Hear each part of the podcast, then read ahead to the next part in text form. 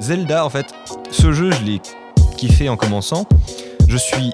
j'ai- eu un crush dessus au moment où tu débloques la première tour et où tu découvres que la map gigantesque sur laquelle tu te depuis tout à l'heure, c'est rien du tout par rapport à la map, à réelle. Et ensuite, mon plus gros crush, le moment où je suis tombé amoureux de ce jeu, c'est quand je suis tombé par hasard sur une île et que d'un coup on me dit euh, Brave guerrier, tu veux tenter ta chance On va voir si tu t'en sors sur ton matériel. Et je me suis retrouvé en slip sur une île, à devoir me battre contre des monstres beaucoup plus forts que moi et à essayer de, essayer de gagner quoi. Pour ce troisième épisode, j'ai discuté avec Bastien, dit le Tropper. Il décortique entre autres sur sa chaîne YouTube les différents tropes que l'on peut trouver au cinéma comme le fan footage ou bien le MacGuffin. Il a aussi plein de surprises puisque sur sa chaîne on peut aussi retrouver des conseils pour écrire des scénarios ou bien des théories sur les monuments de la pop culture.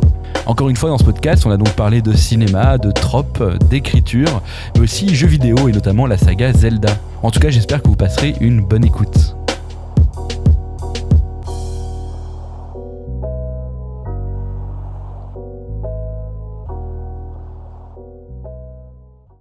Écoute, est-ce que tu peux juste te mettre plus près du micro? Bien sûr, Je sais pas. bien sûr, bien sûr, bien sûr. Ça c'est bien, j'ai pas avoir trop à toucher. euh, À toucher les talos. euh. je pense que ça ira à peu près pareil au niveau Oui, de voix, je suis pas sûr. À part si je reprends ma voix des années 2016. Non, non, non, non. pas- Non, mais même là, même là, t'arrives Ouais. pas à le faire. C'était plus aigu. Je sais Non. pas, je sais pas comment. euh. Je sais pas. mais sur tes premières vidéos, ouais, t'es très. Enfin, sur les premières vidéos que tu as bien laissées euh, sur Internet, apparemment. Oui, oui, non, parce que sinon, on peut. Si j'avais laissé depuis mes tout débuts sur YouTube, on serait avant la. Avant la puberté. yes, j'ai oublié mon téléphone où j'ai quand même noté des questions. Ah, Faut que j'aille retrouver mon téléphone et je sais pas où il est. fonce, Elise, je sais. Bon, je vais. euh, Tu peux continuer tout seul. Ok. En attendant. Euh, bonsoir à tous et bienvenue dans Salade Tomate Respect, l'émission où l'on mange de la salade, où on coupe des tomates et où on baise le respect. Bah non, on essaie quand même de le garder un peu le respect, non? Bah, on peut lui faire l'amour. Est-ce que, est que pour toi faire l'amour c'est euh, faire preuve de respect? Bah, ça dépend comment tu, tu, tu- tu procèdes. Déjà, si jamais tu respectes déjà le consentement de la personne avec qui tu fais l'amour, euh, c'est déjà pas mal. On, est, on est bien, on est parti sur un podcast, euh, podcast vérité sur la masculinité par euh, deux mecs blancs euh, barbus. C'est parti. Je C'est pense que parti. c'est- Et euh, moi, je suis, moi, je suis fin chaud. Après, on, On va va enchaîner sur la dure vie de- des personnes racisées. Moi, je, je connais, hein, je suis portugais. yes.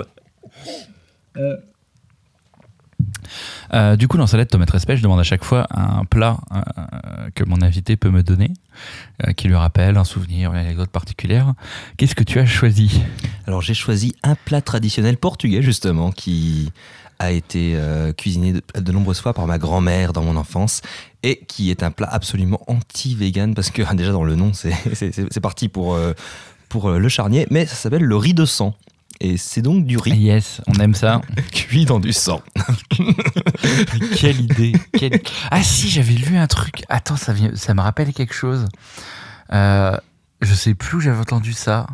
Si, je discutais avec un pote sur de, de véganisme et il me racontait que euh, euh, en cas de famine, etc., les mecs ils pouvaient pas buter une vache, mais du coup ils perçaient un peu la jugulaire, ils récoltaient un peu de sang histoire de, de voir assez à graille et du, après ils se colmataient avec un, euh, je sais pas, un, gant ou je sais pas avec quoi. des crottes euh, de nez. voilà, et, ça leur permettait du coup de nourrir sans buter la vache euh, en question.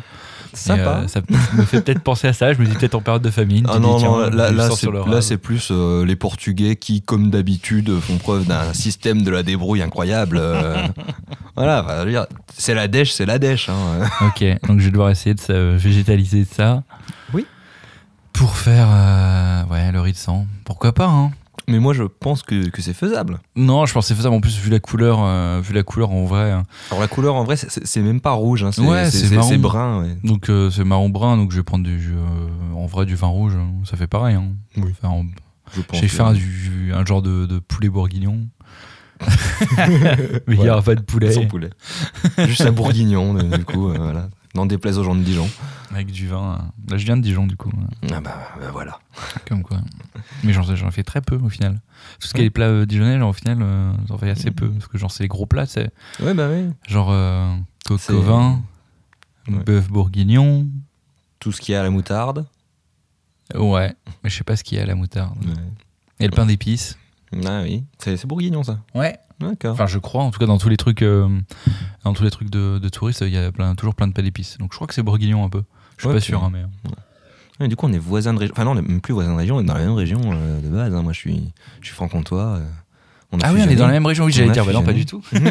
mais si, si, si, c'est vrai qu'ils ont euh, rejoint ça, mais euh, en même temps, tu sais, ça fait. Oui. Ça fait depuis 2007 que je suis à Paris, donc du coup, moi, j'ai pas du tout. euh, Mm. Pour moi, je suis plus du tout Dijonais du tout, Oui, quoi. oui, bah, je comprends. Si, à part juste quand je fais un peu l'accent et que je fais Oh, le, ma- oh, le... oh, le Bastien, il va bien là Eh, voilà. ouais, ouais. Bon, il va bien, mais bon, en Franche-Comté, l'accent, il est plus comme ça. Plus proche de la Suisse. Plus proche de la Suisse, ouais, Ouais. carrément. Juste à côté. hein. Donc, du coup, le riz au sang, c'est ta grand-mère qui te faisait ça? Alors, ma grand-mère me cuisinait beaucoup de trucs. Le plat principal qu'elle me faisait, c'était de la soupe. Je me suis dit, c'était un peu facile. Ouais, mais euh, ça dépend, la soupe à quoi? C'était la soupe euh, carottes, euh, patates, euh, oignons, navets. Et bon, effectivement, elle le faisait Et dans. du sang. Elle- elle- non, non, bah non, mais elle le faisait dans les casseroles où elle faisait cuire la viande, ce qui donnait du goût, euh, voilà, en plus. Parce que, évidemment, on ne gâche rien quand on est portugais. Hein. Ah, ok, La d'accord. vieille sauce de viande, euh, c'est dans Bah, la soupe. écoute, En même temps, je savais même pas que t'étais portugais, donc. euh, Du côté de mon père, Ok. Mi-portugais, mi-franc-comtois, je te raconte pas le massacre. J'avoue. ça fait un mélange détonnant. Euh, tu tiens une chaîne YouTube qui s'appelle Le Tropper. C'est le Tropper, c'est ça C'est juste le Tropper. Juste le Tropper. Et euh, bah déjà, je vais pas commencer par euh, une première question assez simple. C'est quoi un trope? C'est quoi un trope Parce que du Un coup, c'est pas, c'est pas euh, du tout un jeu de mots que tu détestes et que Ah, je vais quand même refaire. Sur trop peur, tu as trop peur, lol, MDR. Je vais t'étrangler. Euh, C'est vraiment sur les tropes du coup. Et du coup, C'est sur les quoi un tropes. trope Alors, euh, un trope, c'est un, c'est un procédé narratif. En fait, c'est un mot qui nous vient à la base de l'ancien grec, et c'était les figures de style en ancien grec dans la poétique. Tropos. Tropos, ça vient de là. Putain, ça yes. vient de Tropos, effectivement, bien joué. Euh, c'était facile. hein. Celui-là, il était facile. Mais oui, donc du coup, à la base, c'est les- c'était utilisé en, poé- en poésie et en musique euh, Mhm. pour euh, les figures de style qui, qui étaient récurrents. Et ensuite, ça a encore été utilisé pendant un bon moment par les, par les savants euh, qui, parlaient, qui étudiaient les textes littéraires euh, en, en français, euh, Mhm. en latin, tout ça. Mais en français, c'est un peu disparu. Mais en anglais, c'est resté. Et euh, il y a toute une culture du, du, du trope qui s'est développée euh, dans euh, la littérature concernant l'écriture et le cinéma. au niveau, dans- les cultures anglo-saxonnes, les Américains, les Anglais, ils ont beaucoup de bouquins là-dessus. Mhm. Et, ils ont d'ailleurs un site qui est l'une de mes sources principales pour les noms des tropes, c'est euh, TV Tropes, Mhm. qui euh, est une sorte de Wikipédia re- recensant toutes ces, tous ces procédés. Donc en gros, c'est un procédé narratif qui est suffisamment euh, récurrent pour qu'on puisse l'identifier directement comme un procédé narratif. Dis, ah coup, oui, c'est pas comme enfin, c'est pas que de l'histoire. hein. Pas forcément. Parce que du coup, là, j'ai regardé du coup en avance euh, les vieilles vidéos pour euh, essayer de ressortir les dossiers, mais bon. À part que tu avais une voix très aiguë, j'ai pas trouvé grand chose à redire. Euh, mais que c'était sur le euh, fun footage. Ouais. Comme par exemple le caméra shake, la caméra shake, le fait de bouger la caméra. En fait, je me rends compte qu'on parle toujours de cinéma dans ce podcast. J'aurais vraiment dû le changer parce que chaque fois j'ai envie de connaître les gens qui parlent de cinéma. C'est terrible. Mais bon, On dans peut- deux jours j'ai Vincent. Euh, Manilev et je pense qu'on va peut-être pas parler de cinéma plus On croise les doigts. Et donc du coup tu disais que le camera shake c'était un, un trope trope. du fan footage C'est un troupe de réalisation, du coup. de réel. ok. Voilà, parce que évidemment, comme, c'est, comme le terme s'est développé dans cette culture un peu du cinéma et de l'analyse de, films euh, Mhm. américaine et anglaise, euh, il y a eu aussi euh, ben, les, les procédés techniques, hein, le fait de la façon dont tu filmes, c'est aussi Mhm. une façon de raconter l'histoire en soi. Enfin, Ouais. Techniquement, les, la technique, oh, c'est techniquement la technique, bravo. euh, c'est également une façon euh, de raconter l'histoire. C'est également Mhm. un procédé narratif en soi, euh, même s'il il utilise les choses autrement. voilà.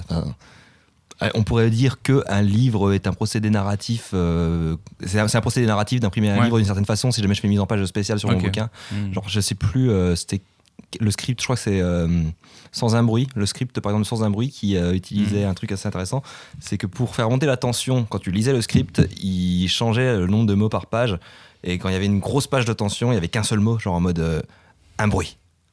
Tac. Et- et- et- donc en gros, voilà, c'est la façon dont tu racontes une histoire, même sur la technique. mais, mais du coup, c'est vrai ou pas? Parce que je me demande, euh, on, ça, on peut le retrouver le script. Ouais. Mais je me demande si c'est vraiment vrai ou si c'est c'est un peu pour la promo. euh, Je du- pense que c'est un peu des deux. À mon avis, euh, Parce que je pense pas que tu présentes un, un script comme ça aussi ma- pas Non, peu mais conventionnellement formaté quand tu veux de, démarcher des producteurs. je pense qu'aussi, je je- Peut-être après pour les acteurs, les machins. euh, J'ai pas en tête de qui, euh, qui, qui a écrit le script. euh, je crois pas que ce soit Krasinski lui-même, mais euh, je pense que c'est des gens qui sont déjà dans le circuit depuis longtemps, des professionnels Mm. qui, qui ont leur réseau et qui peuvent se permettre ça. Quand tu commences à faire un script, ne fais surtout pas ça. Si, tous- tous les jeunes scénaristes, ne, brisez pas les codes. Vous, clair. a- vous allez finir dans ja- ja- jamais, jamais avoir un, un film réalisé d'après votre scénario. Mais du coup, j'ai l'impression que les tropes, c'est vachement télévisuel, enfin audiovisuel, et pas trop. euh, Enfin, c'est pas été trop développé à l'époque du bouquin. Enfin, l'époque du bouquin. Encore, on écrit encore des bouquins, mais genre à l'époque où il n'y avait pas de cinéma, etc., où on parlait pas de tropes, où il n'y avait pas de. Là, je suis même pas sûr qu'il y avait des, des bouquins sur comment écrire un bouquin. Hmm, J'ai les doutes que ça existe je à l'époque, je, genre au je 19e pense qu'il y avait, devait y avoir des méthodes, euh, des trucs comme ça. Ça devait être un petit genre. Bah, si tu regardes euh, Aristote, la poétique, euh, c'est Ouais. ça. hein, puis, en fait, c'est des tropes dont il parle en fait. Donc si, il y a, il y a, Non, il y a entre la poétique et maintenant et Save the Cat, euh, machin. euh, oui. T'as quand même t'as dit, t'as quand même eu du temps, on rentre. Pas, euh, Mais- parce que c'est vrai que moi je, je vois vraiment Victor Hugo, genre, voilà, mec buriné par, par la vie et qui, Mm. bah, du coup, pose, pose ses, ses vers sur, sur son papier comme ça. Mais j'imagine qu'il a bien dû. Je pense que pendant très longtemps, c'est resté inconscient la Mm. façon d'utiliser ces procédés. Genre, on, on est des animaux qui imitent. mm. L'homme euh, est, est mim- est dans le mimétisme en permanence. Et pendant très longtemps, toutes ces choses se sont faites sans analyse parce qu'il y avait un côté sacré à l'écriture euh, pendant très longtemps Mm. aussi. Il y avait cette idée que euh, l'auteur est à l'inspiration divine. Et, euh, et donc, Mm. on, Pour toi, on- c'est- commun à tout le monde ou juste la France? J'ai l'impression que c'est un truc très français, mais je suis pas je sûr. pense que c'est resté très présent en France. Là où euh, il y a eu. la- je dirais que la culture anglo-saxonne s'est vachement détachée de ça. En, en Europe, après, je ne parlerai pas des cultures euh, asiatiques qui ont une, toute une autre approche euh, Mm. de ça, hein, que je ne connais pas forcément, ou même en Afrique, ou je sais pas.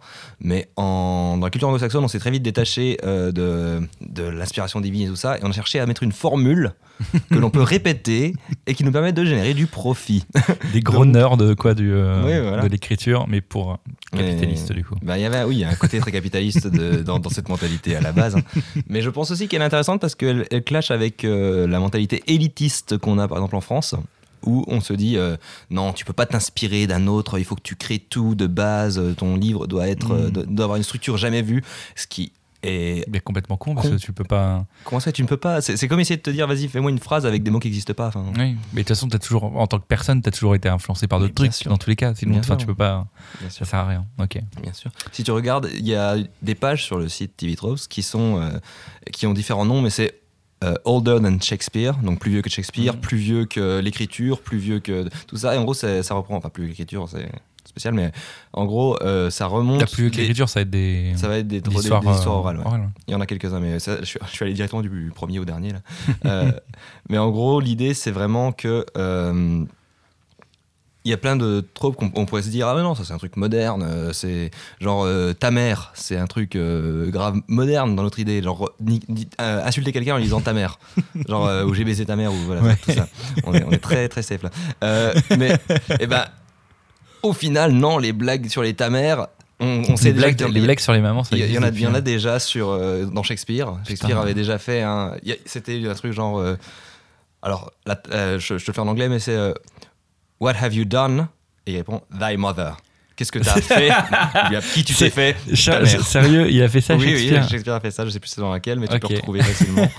Euh, Ah, Moi, je pensais que ouais, les blagues sur ta mère, c'était. euh, ta mère, c'est pas récent. C'était euh, Yo Mama euh, MTV qui a popularisé ça, mais pas vraiment au final. Non, il recycle des vieilles formules, c'est tout. Oui. C'est comme ça qu'on fait tous en fait quand on raconte Non, des histoires. C'était très nazi Yo Mama, je sais pas si t'avais regardé. Ouais, j'ai regardé, j'ai regardé deux trois fois quand j'étais ado, mais leur leur clash était quand même assez pitoyable. hein. Mais je crois que c'était pas, c'est pas Golden Moustache, c'était euh, Multiprise, je crois qu'elle avait fait un, une parodie de ça.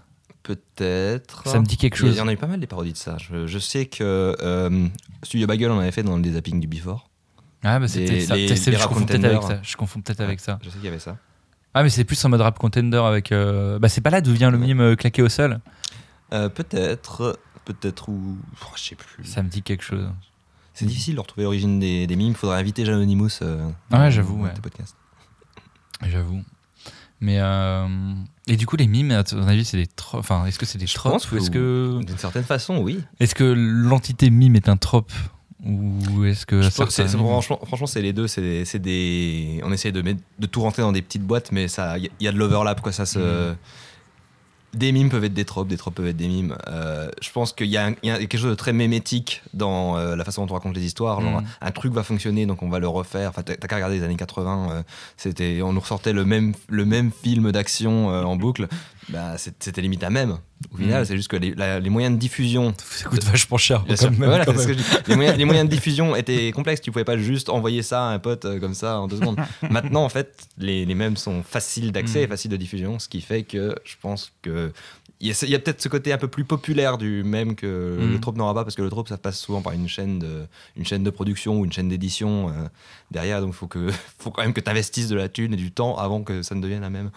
Et Il y en a qui sont créés. euh, Des mêmes créés ou des tropes non, des, créés des tropes créés. euh, Ah bah, C'est comment dire genre maintenant, genre en, 2000, euh, Bien sûr. en 2010. Bien sûr. Euh, si, si tu veux en citer un récent, euh, enfin récent, voilà. Ah, je le- fais une question, le- je fais des questions, hein, des questionnaires. C'est juste que ça m'intéresse du coup. Ça, non, t'inquiète.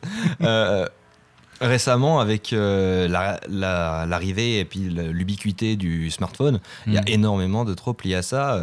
sur le... Mm. C'est Peut-être qu'on recycle des vieux tropes avec ce- cette nouvelle technologie, et c'est un peu ça tout le temps. hein, on recycle les vieux trucs et on en fait, on fait des Mm. nouvelles choses. Mais euh, il y, a- y beaucoup de tropes au cinéma sur euh, le, le personnage qui. euh, Il y a plein de films qui ne marchent pas si jamais ils ont un smartphone, et puis là on fait la remarque genre Ah, si, je vais appeler la police, et euh, ah non, euh, tu peux pas parce que ton portable fonctionne pas, il n'y a pas de réseau, voilà, on trouve des autres excuses. ça, c'est des vieux, c'est des vieux tropes aussi, il n'y a pas de réseau. Mm. Mais par exemple, le. Tiens, euh, je me demande bien qui c'est, je vais regarder sur internet euh, ce qu'il a Mm. fait, et bam, oh non, c'était un meurtrier, il a tué des gens. C'est un. truc, Ok. Voilà. Et euh, bah, est-ce que du coup, moi, je- ça me fait penser au truc sur le téléphone, genre la représentation du téléphone sur au, au cinéma ou dans un médium audiovisuel. J'ai l'impression qu'il y a eu un avant et un après Sherlock. Oui, Genre sur comment Oui. t'affiches. Genre avant tout le monde filmait l'écran de téléphone, Ouais. ce qui était affreux parce que c'est le, le, le non-sens du cinéma le plus total, parce qu'il n'y a rien, enfin c'est tu filmes une image, ouais. ça ne sert à rien. Et là ils se sont dit, euh, enfin il y a eu des tentatives avant, mais Sherlock était tellement bien fait dans le sens où ça affichait euh, Euh, des bulles à côté du personnage qui était le... le- Il n'y avait pas les bulles sur plus. Sherlock, le texte était. Oui, oui, il n'y avait pas de bulles, c'est vrai, c'est vrai. Mm. Les bulles sont arrivées après.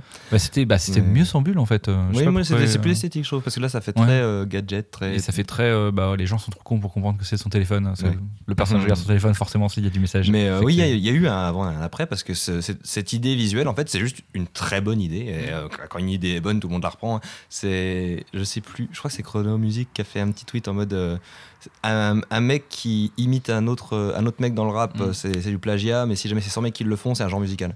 Oui, Bah, Bah voilà, oui, clairement. c'est- c'est pareil. Et euh, là, c'est pareil en fait. Un trope, c'est c'est juste, du- tu copies un truc. Et euh, si suffisamment de gens le copient, ben, ça, devient, ça devient ça. Est-ce que t'es est-ce que pas blasé De, de voir des films de voir des films. Jamais Ouais, mais du coup, mais, mais- non, mais en voyant des tropes, enfin, du coup, en, Bah, en analysant, décortiquant les scénarios, etc. je, je pourrais, mais euh, il y a un autre truc pour moi, en fait, c'est que je regarde. De toute façon, j'ai toujours eu un recul par rapport au film parce que j'ai toujours voulu faire des films. Mm. Donc, je me suis toujours intéressé à ce qui se passe derrière, euh, Mm. derrière le- la caméra. Donc, euh, avant de m'intéresser aux tropes, euh, je m'intéressais à la réalisation, au montage, euh, aux acteurs. Maintenant, c'est juste que j'ai un truc en plus à regarder. Un truc en plus où je me dis Ah, le- ah, le, le petit malin, là, il a, il a repris cette idée de là, Mhm. ouais. Donc, non, ça, moi, ça, ça gâche pas mon plaisir. J'ai une autre façon d'apprécier le truc parce que je le vois à travers un prisme différent, à travers le prisme de tous les autres films. C'est Mhm. euh, de l'intertextualité, en fait. hein. Les- tous les films se, se résonnent et se parlent les uns les autres, telle une forêt euh, magique. Mais. J'avoue, je trouve ça très beau comme truc, mais. euh, Et du coup, non, moi, ça me, ça me gâche pas du tout les films, Mm. même au contraire, ça, ça m'apporte une très bonne satisfaction parce que je- ça en fait un- aussi un petit jeu. Je suis en train de regarder mon film et je fais Attends, là, là, je sais ce qu'il va dire. Il va sortir la réplique évidente euh, qu'on sort à ce moment-là. Quand il la sort, je suis content parce que j'ai trouvé. Quand il la sort pas, je suis content parce que j'ai été, j'ai été, j'ai été surpris.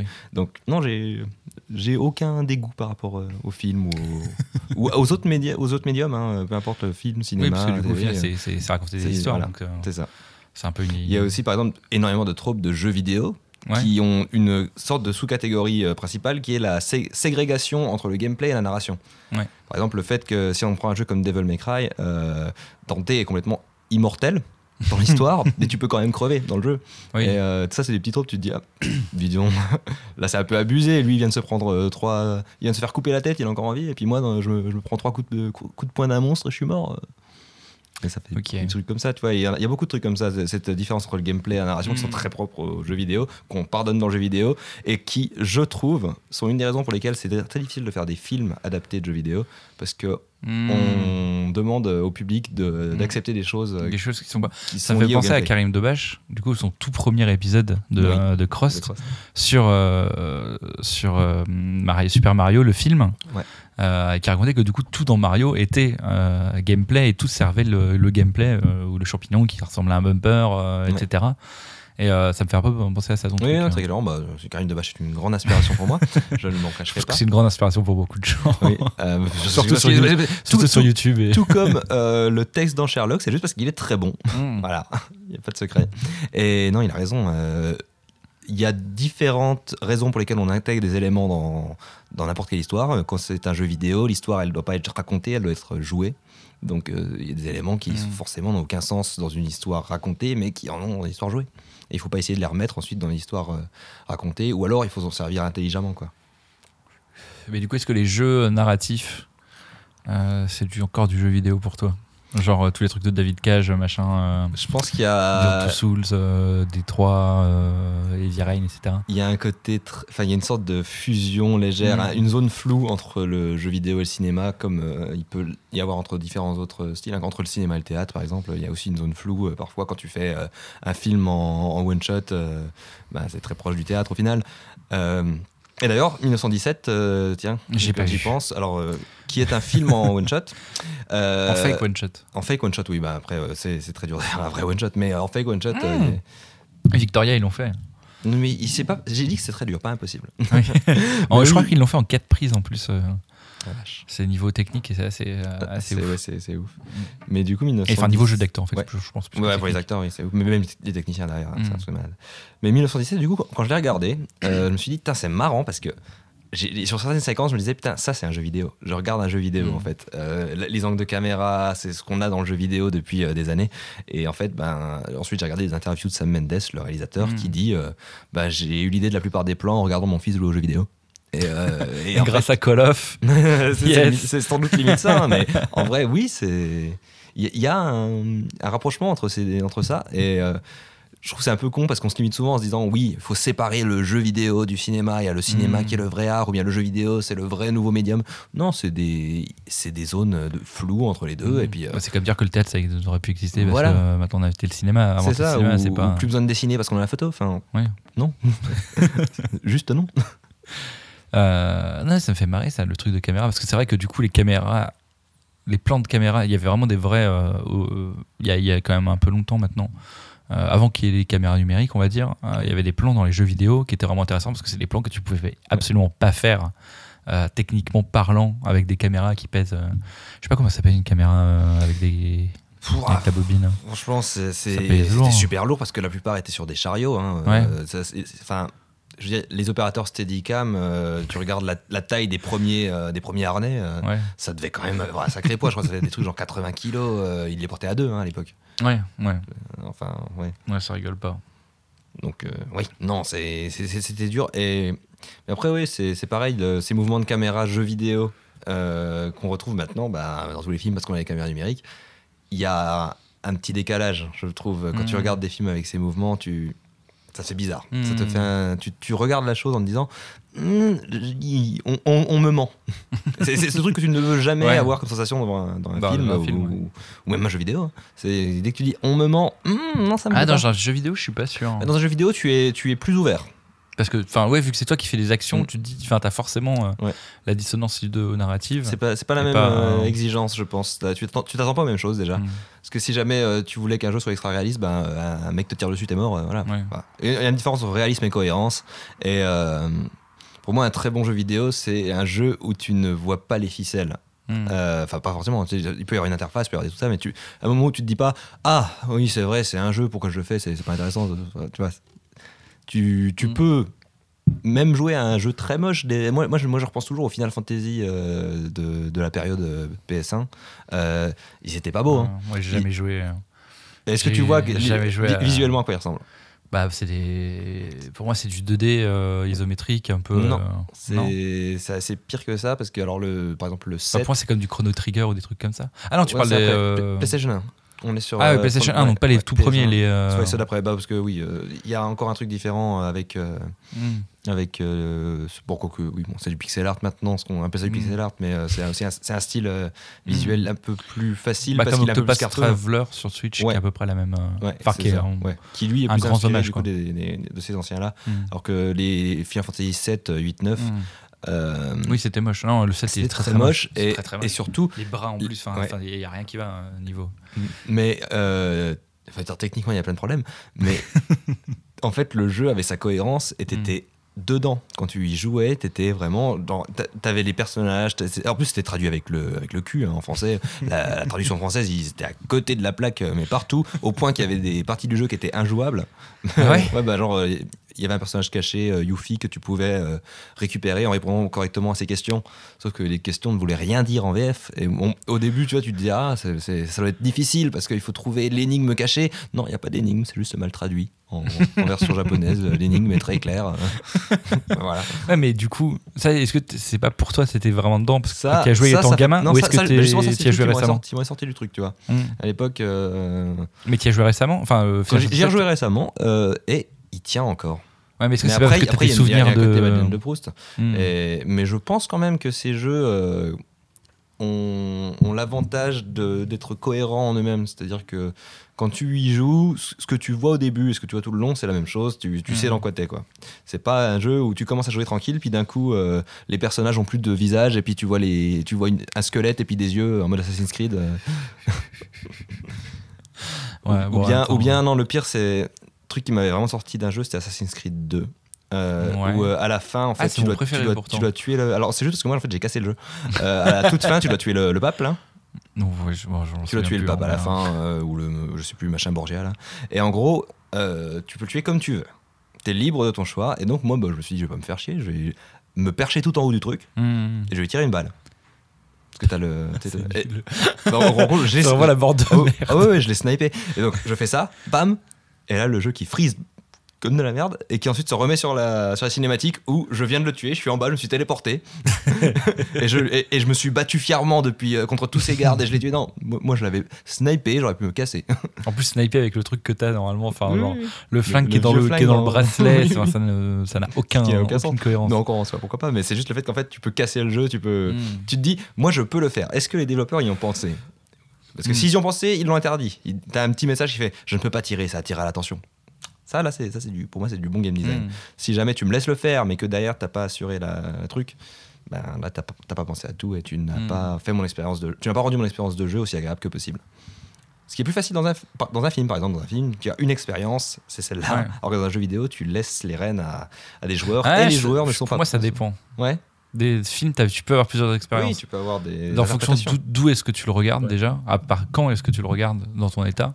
Mais euh, je pense qu'entre une salle bondée euh, avec plein de gens qui Ouais. mâchent et qui parlent pendant le film et euh, une salle où tu es tout seul ou même chez toi où tu es distrait par tu peux être plus distrait par téléphone, je pense que t'as- Bien sûr. ton, bien sûr. ton truc va changer mais bon c'est pas au niveau de Mais Par, exemple, récemment, j'ai vu un film que je n'aurais jamais regardé au cinéma.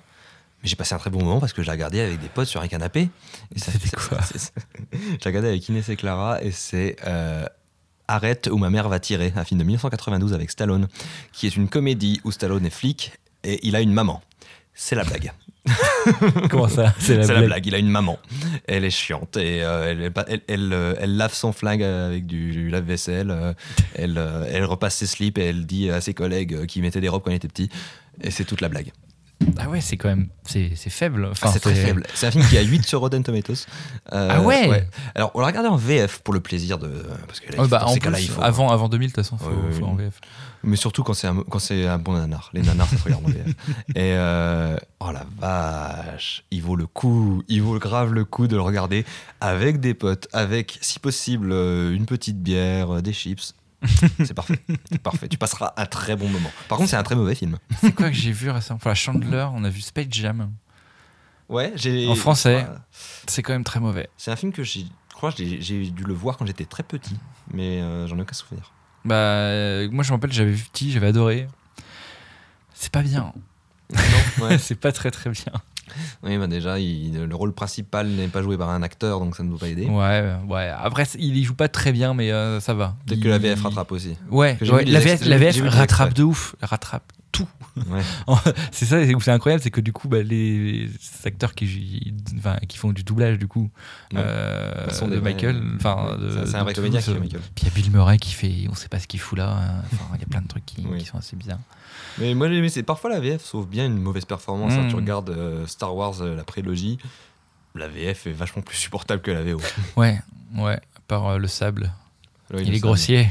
Je trouve que la réplique passe mieux en VF quand même. Parce Ouais, qu'elle est je- tellement horrible en Je VO. sais plus ce que c'est en VO. En VO, c'est I hate sand. It's coarse and rough. And it gets everywhere. Avec ce ton. Not like you. You're soft. Wow. Oh là là. Ok, oui. C'est très triste. bah, le 2, hein, pour moi, c'est peut-être le pire. hein. Moi, c'est, moi, étonnamment, c'est ma Madeleine de Proust, le 2. je sais qu'il est mauvais, mais je l'aime beaucoup. Moi, je l'ai vu trop de fois. Moi, je peux plus. euh, Euh, ouais, je- Mais en fait, c'est, déjà, il- gagne dans mon cœur juste pour la musique de John Williams qui. La musique du- des ouf. scènes- des scènes d'amour La- ouais, le, Le thème, le thème, Stars, est très, très une, ouf. une merveille. Mais le 1, t'as quand même euh, Duel of the Fate. C'est un Duel of the Oui, Fate. Musique qui est, qui est avec les cœurs, les machins, les, euh, Oui, oui, magnifique. qui est magnifique. génial. J'ai vu récemment, des, euh, il y a des mecs qui reprennent les thèmes de Star Wars et qui les arrangent euh, différemment, etc. Ouais. J'ai un, un mec qui fait euh, Avengers et euh, Star Wars. ok, Il prend les deux thèmes, il joue avec ok. et c'est trop bien. Ah, bah, faudrait que tu m'envoies ça. c'est vraiment trop trop cool. Je, mettrai, je le mettrai en description Cool. du podcast. Mais euh, il y a plein de trucs. euh, Et je voulais partir dans deux embranchements différents et je savais pas où aller. Je te proposais Mhm. soit de parler de Zelda, vu qu'on parle de, de, de, de Jeux vidéo. Ouais. de euh, narration, machin, et vu que le dernier Zelda est incroyable au niveau gameplay Et- et oui. et, euh, et narration, et l'autre, je sais plus ce que c'était. Euh, merde. C'était. Je sais plus. Donc, moi, je suis partant pour Zelda. Donc, on va peut-être parler te de- doutes bien que, euh, que je ne jamais joué à non. Breath of the Wild déjà. Déjà, mais Breath of the Wild, alors sache que moi, non seulement j'ai joué à Breath of the Wild, mais en fait, quand Breath of the Wild est sorti, j'étais en Angleterre en Erasmus. Euh, donc j'étais dans une chambre étudiante, j'avais pas de télé. en Angleterre. en- euh, de- attends, de quoi tu parles? Quand De Breath of the Wild? Ouais, quand il est sorti, j'étais en Angleterre, j'étais en Erasmus. J'avais. T'étais en Angleterre? Oui, je, je faisais mon, mon année d'études en Angleterre. Et Il est sorti il y a Erasmus. 3 ans? C'était en, 2000 en 2017. Mais je t'avais déjà vu il y a 3 ans, non? Mais j'étais revenu un coup. Mais, Ok. euh, mais, mais- mais j'ai- ça devait- je crois que justement, quand j'étais revenu, c'était après l'Angleterre. Ok. Euh, c'était 2016-2017 que j'étais Mm. en. Voilà. Donc quand il est sorti, j'étais en Angleterre. J'étais euh, dans une chambre d'étudiant, j'avais pas de télé et j'avais pas euh, forcément l'argent pour m'acheter une Switch. Mm. Et je me suis dit, ok, je vais ne plus aller sur, euh, sur Internet. ce qui, ce qui- moi, j'ai pas réussi, hein, mais euh, plus- éviter, éviter autant que possible les, les spoils, ce que j'ai réussi à faire. Et euh, je vais attendre de pouvoir revenir pour les vacances de, de printemps en France. Mm. Et je vais m'acheter ma- la Switch à ce moment-là et le jeu. Et j'ai fait ça, j'ai attendu, j'ai attendu. Je suis arrivé en France, je veux aller acheter ma Switch. Elle est en rupture de stock partout en France à ce Oui, moment-là. normal. Et donc, du coup, j'ai dû acheter exprès une Wii U Ah neuve parce que j'en ai pas trouvé d'occasion au Micromania euh, où j'étais. Ah Parce que je, je voulais pas attendre, je vais pas la commander sur internet ou aller dans un autre magasin. Il me la fallait au moment où je suis arrivé parce que j'allais Ouais. faire que ça de mes vacances. Et en plus, en plus, la Wii U. elle- Et la Wii U, le- sur Wii U, il y a des problèmes de. Et la seule Wii, parfois. ouais, ouais. et la seule Wii U que j'ai trouvée, c'était en plus une Wii U édition collector Mario Kart qui me coûtait le même prix que la Switch. Donc voilà, Ah, voilà. putain. Donc t'es pas. c'était les conditions dans lesquelles j'ai voulu jouer à Zelda et je ne regrette pas du tout. Ça me fait penser à ta parce que moi, du coup, j'ai une Wii U que j'ai achetée, mais il y a genre un an. Ouais. Euh, mais j'ai dans un. euh, tu sais, dans les, un des magasins à République ou un truc de jeux Ouais. vidéo euh, d'occasion, j'ai dû acheter 100 balles, je crois. Et du coup, je l'ai craqué. J'ai tous les jeux, j'ai acheté aucun jeu, j'ai que tous les jeux déjà Oui, dessus et j'ai craqué tous les jeux parce que. Mais au final, j'ai joué à Zelda, euh, j'ai joué à Twilight Princess et. Et. euh, Wind Waker. Ouais. Putain, j'oublie alors que c'est mon préféré. et. C'est à peu près tout, je crois. j'ai pas joué aux Euh, autres jeux. ça le, le- le catalogue est pas ouf moi j'en ai bref mais en tout cas Breath of the Wild euh, du coup je l'ai saigné Mm. mais comme pas possible c'est c'est- faut savoir que moi j'ai eu beaucoup de mal à me j'ai beaucoup de mal à jouer à des jeux vidéo euh, depuis euh, depuis quelques années parce Mm. que je trouve jamais le temps en fait je joue au début des jeux vidéo. Ouais. Je commence et puis euh, je suis, je suis Ah à ouais. fond dedans, je me dis ouais ça y est, Je je vais, le- comprends. je vais le finir et j'ai jamais le temps de le finir. Et alors là par contre c'était la première fois depuis, euh, ben, depuis je crois le, le Zelda précédent que je me mettais dans un gros jeu et que je- Hmm. j'y allais à fond, que j'ai fait pas mes joué à 150 heures. Skyward Sword. J'ai pas joué. Ouais. Je, je sais que tout, tout le monde. Moi je crois, je crois que j'avais fait pff, Skyward Sword, il est ça va. Pour moi c'est il, il est vraiment dans le low tier des, des Zelda. hein. Ok. Genre quand j'y ai joué, j'ai kiffé parce que tout, mon fa- tout le fan service était là et puis que ma nostalgie était, Mhm. était chatouillée. Euh, mais en vrai, bof, ça, Ok. enfin, c'est pas, il est pas, il est pas ouf. Les donjons sont un peu, un peu plan-plan. L'histoire euh, est sympa. Mhm. L'histoire, c'est beaucoup. Les gens l'aiment beaucoup pour les personnages qui sont Mhm. assez sympas, surtout le personnage du rival qui est vraiment cool. Ok. Euh, vachement plus que celui de The Breath of the Wild qu'ils ont quand même appelé Rivali.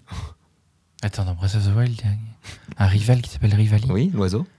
Il s'appelle Ah, Ri- Rivali ou oui, Rivali. Oui, Ils, ils sont pas fait chier quoi. oui, oui. oui. Euh, ils auraient pu l'appeler Rivalou, ça aurait été pareil. Euh, puis la, la, la- la Zora, il l'aurait appelé euh, Am- Am- Amour, Amuruza. Amuruza. Euh, ça marchait aussi. Amurufa. Mais en gros, ouais, ce, ce jeu, c'est, je crois que le- avant, s'il y avait quand même eu Skyrim que j'avais pas saigné, mais ça ça faisait longtemps que j'avais pas vraiment. Puisque Mm. Skyrim, j'ai jamais fini d'ailleurs. Euh, mais Breath of the Wild, la vache, je- ce jeu, je le trouve. alors, le terme, il faut pas pa- l'employer, mais je le trouve et, parfait. et paradoxalement, t'as pas, t'es pas obligé de le finir. Non En plus, vrai. pour t'es pas obligé de le finir pas. pour finir l'histoire. C'est qui est ouf. Moi, j'ai jamais fini. Enfin, j'ai pas Ouais. fait euh, tous les donjons, etc. Je, je- bah, pareil, j'ai trop du mal à jouer, euh, à finir les jeux. Ouais. Et, euh, et j'ai pas joué beaucoup. euh, des, euh, Enfin, j'ai pas fait tous les trucs, mais c'est vrai que j'ai le même problème que toi. Ouais, vraiment ouais. finir les, finir les, les jeux. C'est dur quand on a une, une vie. Ouais. J'ai eu Persona 5. Persona 5 que j'ai réussi à finir parce que j'étais vraiment à fond dedans et que pas possible. Mais là, ça fait un moment. Voilà, récemment, j'ai eu pas mal de gros coups de cœur jeux vidéo, mais à chaque fois, pareil, hein, j'ai joué. euh, j'ai fait des grosses parties, j'ai fait des parties de 30-40 heures, mais Ouais. maintenant les jeux sont longs aussi. Ouais, ouais. Death Stranding. Euh, ouais. Death Stranding, j'ai joué Ouais. méga longtemps. J'ai euh, vraiment beaucoup, beaucoup. Ouais. Pas réussi à finir. Et puis là, j'ai vraiment la flemme de m'y remettre. Ouais, non, mais je comprends. mais moi, c'était euh, récemment Outer Worlds euh, que j'ai beaucoup kiffé. Ah, c'est ma déception de 2000. Ah ouais Ah, Moi, j'ai euh, beaucoup. Moi, j'avais aucune attente parce qu'en fait, je savais pas qu'il était sorti. J'ai juste vu et j'ai fait tiens, il a l'air bien. Et je l'ai acheté, et, euh, Mhm. j'y ai joué et je suis pas déçu. Moi, je, je Ouais, kiffe. ouais, mais du coup, bah, j'ai joué. euh, Non, mais je 30, comprends, 40 heures. je comprends. Mais moi, moi euh, j'en attendais pas grand chose. Mais c'est juste que j'ai vu que tout le monde en parlait. Ils disaient, ouais, c'est vachement bien, meilleur jeu euh, Mhm. 2019 pour eux, machin. J'étais ok. Je l'ai acheté en 2020, genre quand il y avait des promos et tout, les soldes d'hiver, machin. Et j'ai ça, j'ai fait, waouh, bah je me fais chier. Et en fait, je savais parce que c'était pas les mecs de Fallout, c'est ça? ouais, ouais, Et c'est- j'aime pas Fallout parce que c'est Ah, bah oui. statique, c'est lent, c'est. Oui, oui, si Je n'aime pas, pas. Je préfère euh, quand je compare, je compare avec Borderlands parce que c'est à peu près le même, Mm. même genre d'univers, enfin de même période, on va dire. Je préfère Oui. 15 fois Borderlands parce que. Oui, oui, ça, c'est pas, du tout, le même, c'est pas du ouais. tout le même gameplay, c'est pas du tout le même genre de narration. Moi, ce que j'ai beaucoup aimé dans Outer Worlds, c'est les personnages secondaires que je trouve ultra Mhm. attachants et le fait d'avoir mon vaisseau spatial. Moi, gros- grand rêve de ma, de ma vie depuis que j'ai 6 ans. hein. Quand, quand j'avais 6 ans euh, pour aller au lit, je faisais semblant d'être, euh, de, de partir en mission dans mon Mhm. vaisseau spatial. J'ai toujours voulu avoir un vaisseau spatial à moi, avec une équipe à moi. Euh, donc euh, voilà. Et t'as pas fait les jeux, euh, les MMO euh, de vaisseaux spatiaux là? Euh, les, les, euh, Je sais plus, Il y en a plusieurs Arc. là. Euh, alors non, pas trop. Euh, j'ai- j'aimerais bien faire. euh, plus, ça, J'ai plus du tout les noms en tête. J'aimerais bien faire putain, le truc. le jeu là qui est en développement depuis 3000 ans. C'est Ah, pour ça d'ailleurs que je veux pas le faire. Parce Ouais. que j'a- j'aimerais bien avoir un vrai jeu. Mais je sais plus les noms, c'est ouf ça. Ouais, pareil. Le, le jeu du, le jeu du JDG. C'est Ouais, son- ouais, jeu où il parle tout ouais. le temps, là. J'ai plus, j'ai plus le nom, pareil. Qui a l'air vraiment très bien, mais qui bah, il, il, c'est- il- il existe pas le jeu. Mm. Et puis, Donc quand il existera, je serai puis, il a content. l'air tellement compliqué. Enfin, moi ça me. Moi, ça me dérange pas, ça, ça me fait pas peur qu'il soit compliqué. Euh, mais ce qui, moi, je, je voudrais juste en fait avoir un jeu où j'ai mon vaisseau spatial, où je limite, il se passe rien dans le jeu, mais, mais, mais c'est mon vaisseau, à moi, et je peux partir dans l'espace et faire ce que je veux. Ça, c'est un, c'est un gros rêve euh, de gosse. Mais t'avais euh, sur Eve Online, t'avais un truc. Eve Eve Online, Online, oui, il y euh. avait des batailles euh, qui coûtaient, je sais plus combien. Ils ont calculé combien ça coûtait en fric parce Ouais. que tu peux euh, payer, tu peux échanger de l'argent réel, je crois, sur euh, de l'argent en jeu. Et ça- je crois que c'est comptait en, au moins en milliers d'euros, si ce n'est pas en millions. Ouais, c'est un jeu assez ouf. hein. J'ai lu pas mal euh, d'histoires là-dessus, Mm. euh, enfin, surtout les articles, sur le fait que, qu'en fait, comme c'est une vraie économie, Mm. euh, il y a des gens qui ont qui sont devenus riches avec et qui ont tout perdu. Et vraiment, et en fait, c'est ce, ce jeu, c'est capitalisme le modèle réduit. C'est une horreur. Les, tu, tu regardes, t'as as des guildes qui commencent à prendre des monopoles, qui Mm. empêchent les autres joueurs de jouer pour pouvoir récupérer euh, les ressources. Et c'est le capitalisme des années 1900, tu vois. C'est Ouais, vraiment ouais. le, le À la papa. à la papa. le, le Age Age des États-Unis, euh, le rock- les Rockefeller et tout ça, c'est vraiment Ouais. ça. mais c'est moi ce qui m'a autant j'ai vraiment pas envie de jouer parce que ça a l'air tellement euh, galère etc. Ouais. Mais autant les euh, je, je sais pas si ça existe mais des chroniques Ouais. qui racontent les trucs qui sont vraiment passés, tu vois genre un peu en mode histoire. hein, Ça, ça Moi j'aimerais bien, euh, ouais, mais, euh, si on pouvait trouver ça, ça m'intéresserait. J'ai lu des articles de journalistes qui en parlent, mais j'aimerais bien voir les, genre les, les gens qui étaient dedans, quoi. Ouais, Alors, qui dedans ce qu'ils dire. racontent. euh, Ça serait trop bien, genre, tu sais, imagine un podcast où les gens ils vont interviewer les Et- gens qui étaient dans les batailles et qui racontent le truc. genre vraiment en mode, en mode chronique de guerre et tout. euh, Ah, ça serait comment c'était. Une idée à noter, euh, peut-être, faire trouver des, joueurs euh, Yes, qui étaient. j'avoue.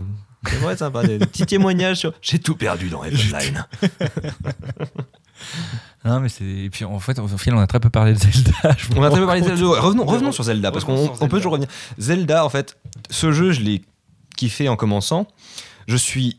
J'ai eu un crush dessus au moment où tu débloques la première tour et où tu découvres que la map gigantesque sur laquelle tu te bats depuis tout à l'heure, c'est rien du tout par Ouais. rapport à la map, à la map réelle. Et ensuite, le- mon plus gros crush, le moment où je suis tombé amoureux de, ce jeu, c'est quand je suis tombé par hasard sur une île et que d'un coup on me dit euh, Brave guerrier, tu veux tenter ta chance On va voir si tu t'en sors sur ton matériel. Et je me suis retrouvé en slip sur une île, à devoir me battre contre des monstres beaucoup plus forts que moi et à essayer de, à essayer de gagner, quoi. Et à me faire botter le cul, mais comme pas possible. Parce que j'y étais, enfin, c'est au début du jeu. En fait, c'est c'est un, ce par- cette partie du jeu, il y en a beaucoup qui y vont quand ils ont plein de cœur. Hmm. Et euh, moi, je me suis retrouvé, genre, j'avais euh, j'avais le début, j'avais- j'avais gagné deux quarts de cœur. euh. donc, j'ai- je me, suis, je me faisais démonter. Et en plus, le système de combat sur le début, si tu l'as pas, tu, Mm. tu l'as pas. Il Et est très dur. il est très dur, il y a une courbe de, de- comment d'apprentissage Mm. qui est très peu. euh, très peu. Très, très difficile au début, et puis après, ça va. euh, Ouais. Puis, enfin, au fur et à mesure, ouais, t'as quand même des armes. euh, Au bout moment, tu as ton stock d'armes. elle ne pardonne pas cette, euh, cette courbe de, difficulté. Parce que vraiment, tu. Mm. Bah, déjà, le jeu, tu, tu commences, tu, tu crèves. hein. c'est aussi simple que ça. Il n'y a pas de question de si tu vas crever, c'est quand tu vas crever. Et, ouais. Ah, J'avoue, j'avais été au début, j'étais vraiment très déçu par le fait que tu perdes les armes ou enfin la Au durabilité. début, c'est super énervant. était ah là là, j'étais tellement énervé, genre non mais je veux garder mon truc, j'ai mon arme et tout, laisse-moi laisse-moi mon arme, si je veux en changer, j'en change, mais bon, elle a pas à crever quoi. Ouais. C'était très triste, mais euh, et j'avoue que tous les trucs de gameplay, c'est genre les mecs qui coupent des, des rondins, qui les frisent, Oui, qui les- les envoient, etc. j'ai vraiment vu ça juste dans les vidéos, je l'ai jamais fait moi-même parce que ça me venait même pas à l'esprit. Bah oui, oui, en fait, tout ce qui est possible, tu penses pas, toi. Moi, le Mm. seul truc, les seuls trucs que j'avais fait, où j'avais pensé, c'était genre retourner le puzzle, tu sais, où t'as as une sorte de labyrinthe avec une boule, Ouais. et euh, tu dois le faire, faire Mm. passer, et si tu veux, en fait, tu peux retourner le labyrinthe, et de l'autre côté, il est plat, et tu fais passer la boule directement. Ça, c'est le truc que j'avais, auquel j'avais pensé moi-même. Mais non. Si. Mais tu fais comment du coup En fait, tu, tu fais retournes ta sauter la saute euh, Ouais, mais tu fais sauter la. Et ensuite, la, la boule, bah, elle, elle tombe, et puis elle glisse. Comme si Ah oui, mais du coup, tu peux pas faire ça avec euh, la Switch. Si, si. Je suis sûr que si. Oui, mais ton écran, du coup, tu Bah, tu, plus. faut que tu joues sur la télé. Il faut que je sois à la Ouais, télé, ouais, c'est un peu. Tu joues sur la télé. Mais ah bah désolé monsieur, hein, mais on peut pas tout avoir. Euh, mais non, du coup oui, ce, ce jeu il a des mécaniques de ouf que, que- que- dont tu n'explores même pas Mm. 1%, mais euh, je trouve qu'il a surtout cette capacité, cette liberté en fait, c'est Mm. vraiment cette liberté, ce qui, ce qui fait que ces gens-là sont capables de faire de malade, c'est que bah, tu peux tout faire. C'est un jeu qui te dit pas, euh, tu vois la plupart des jeux.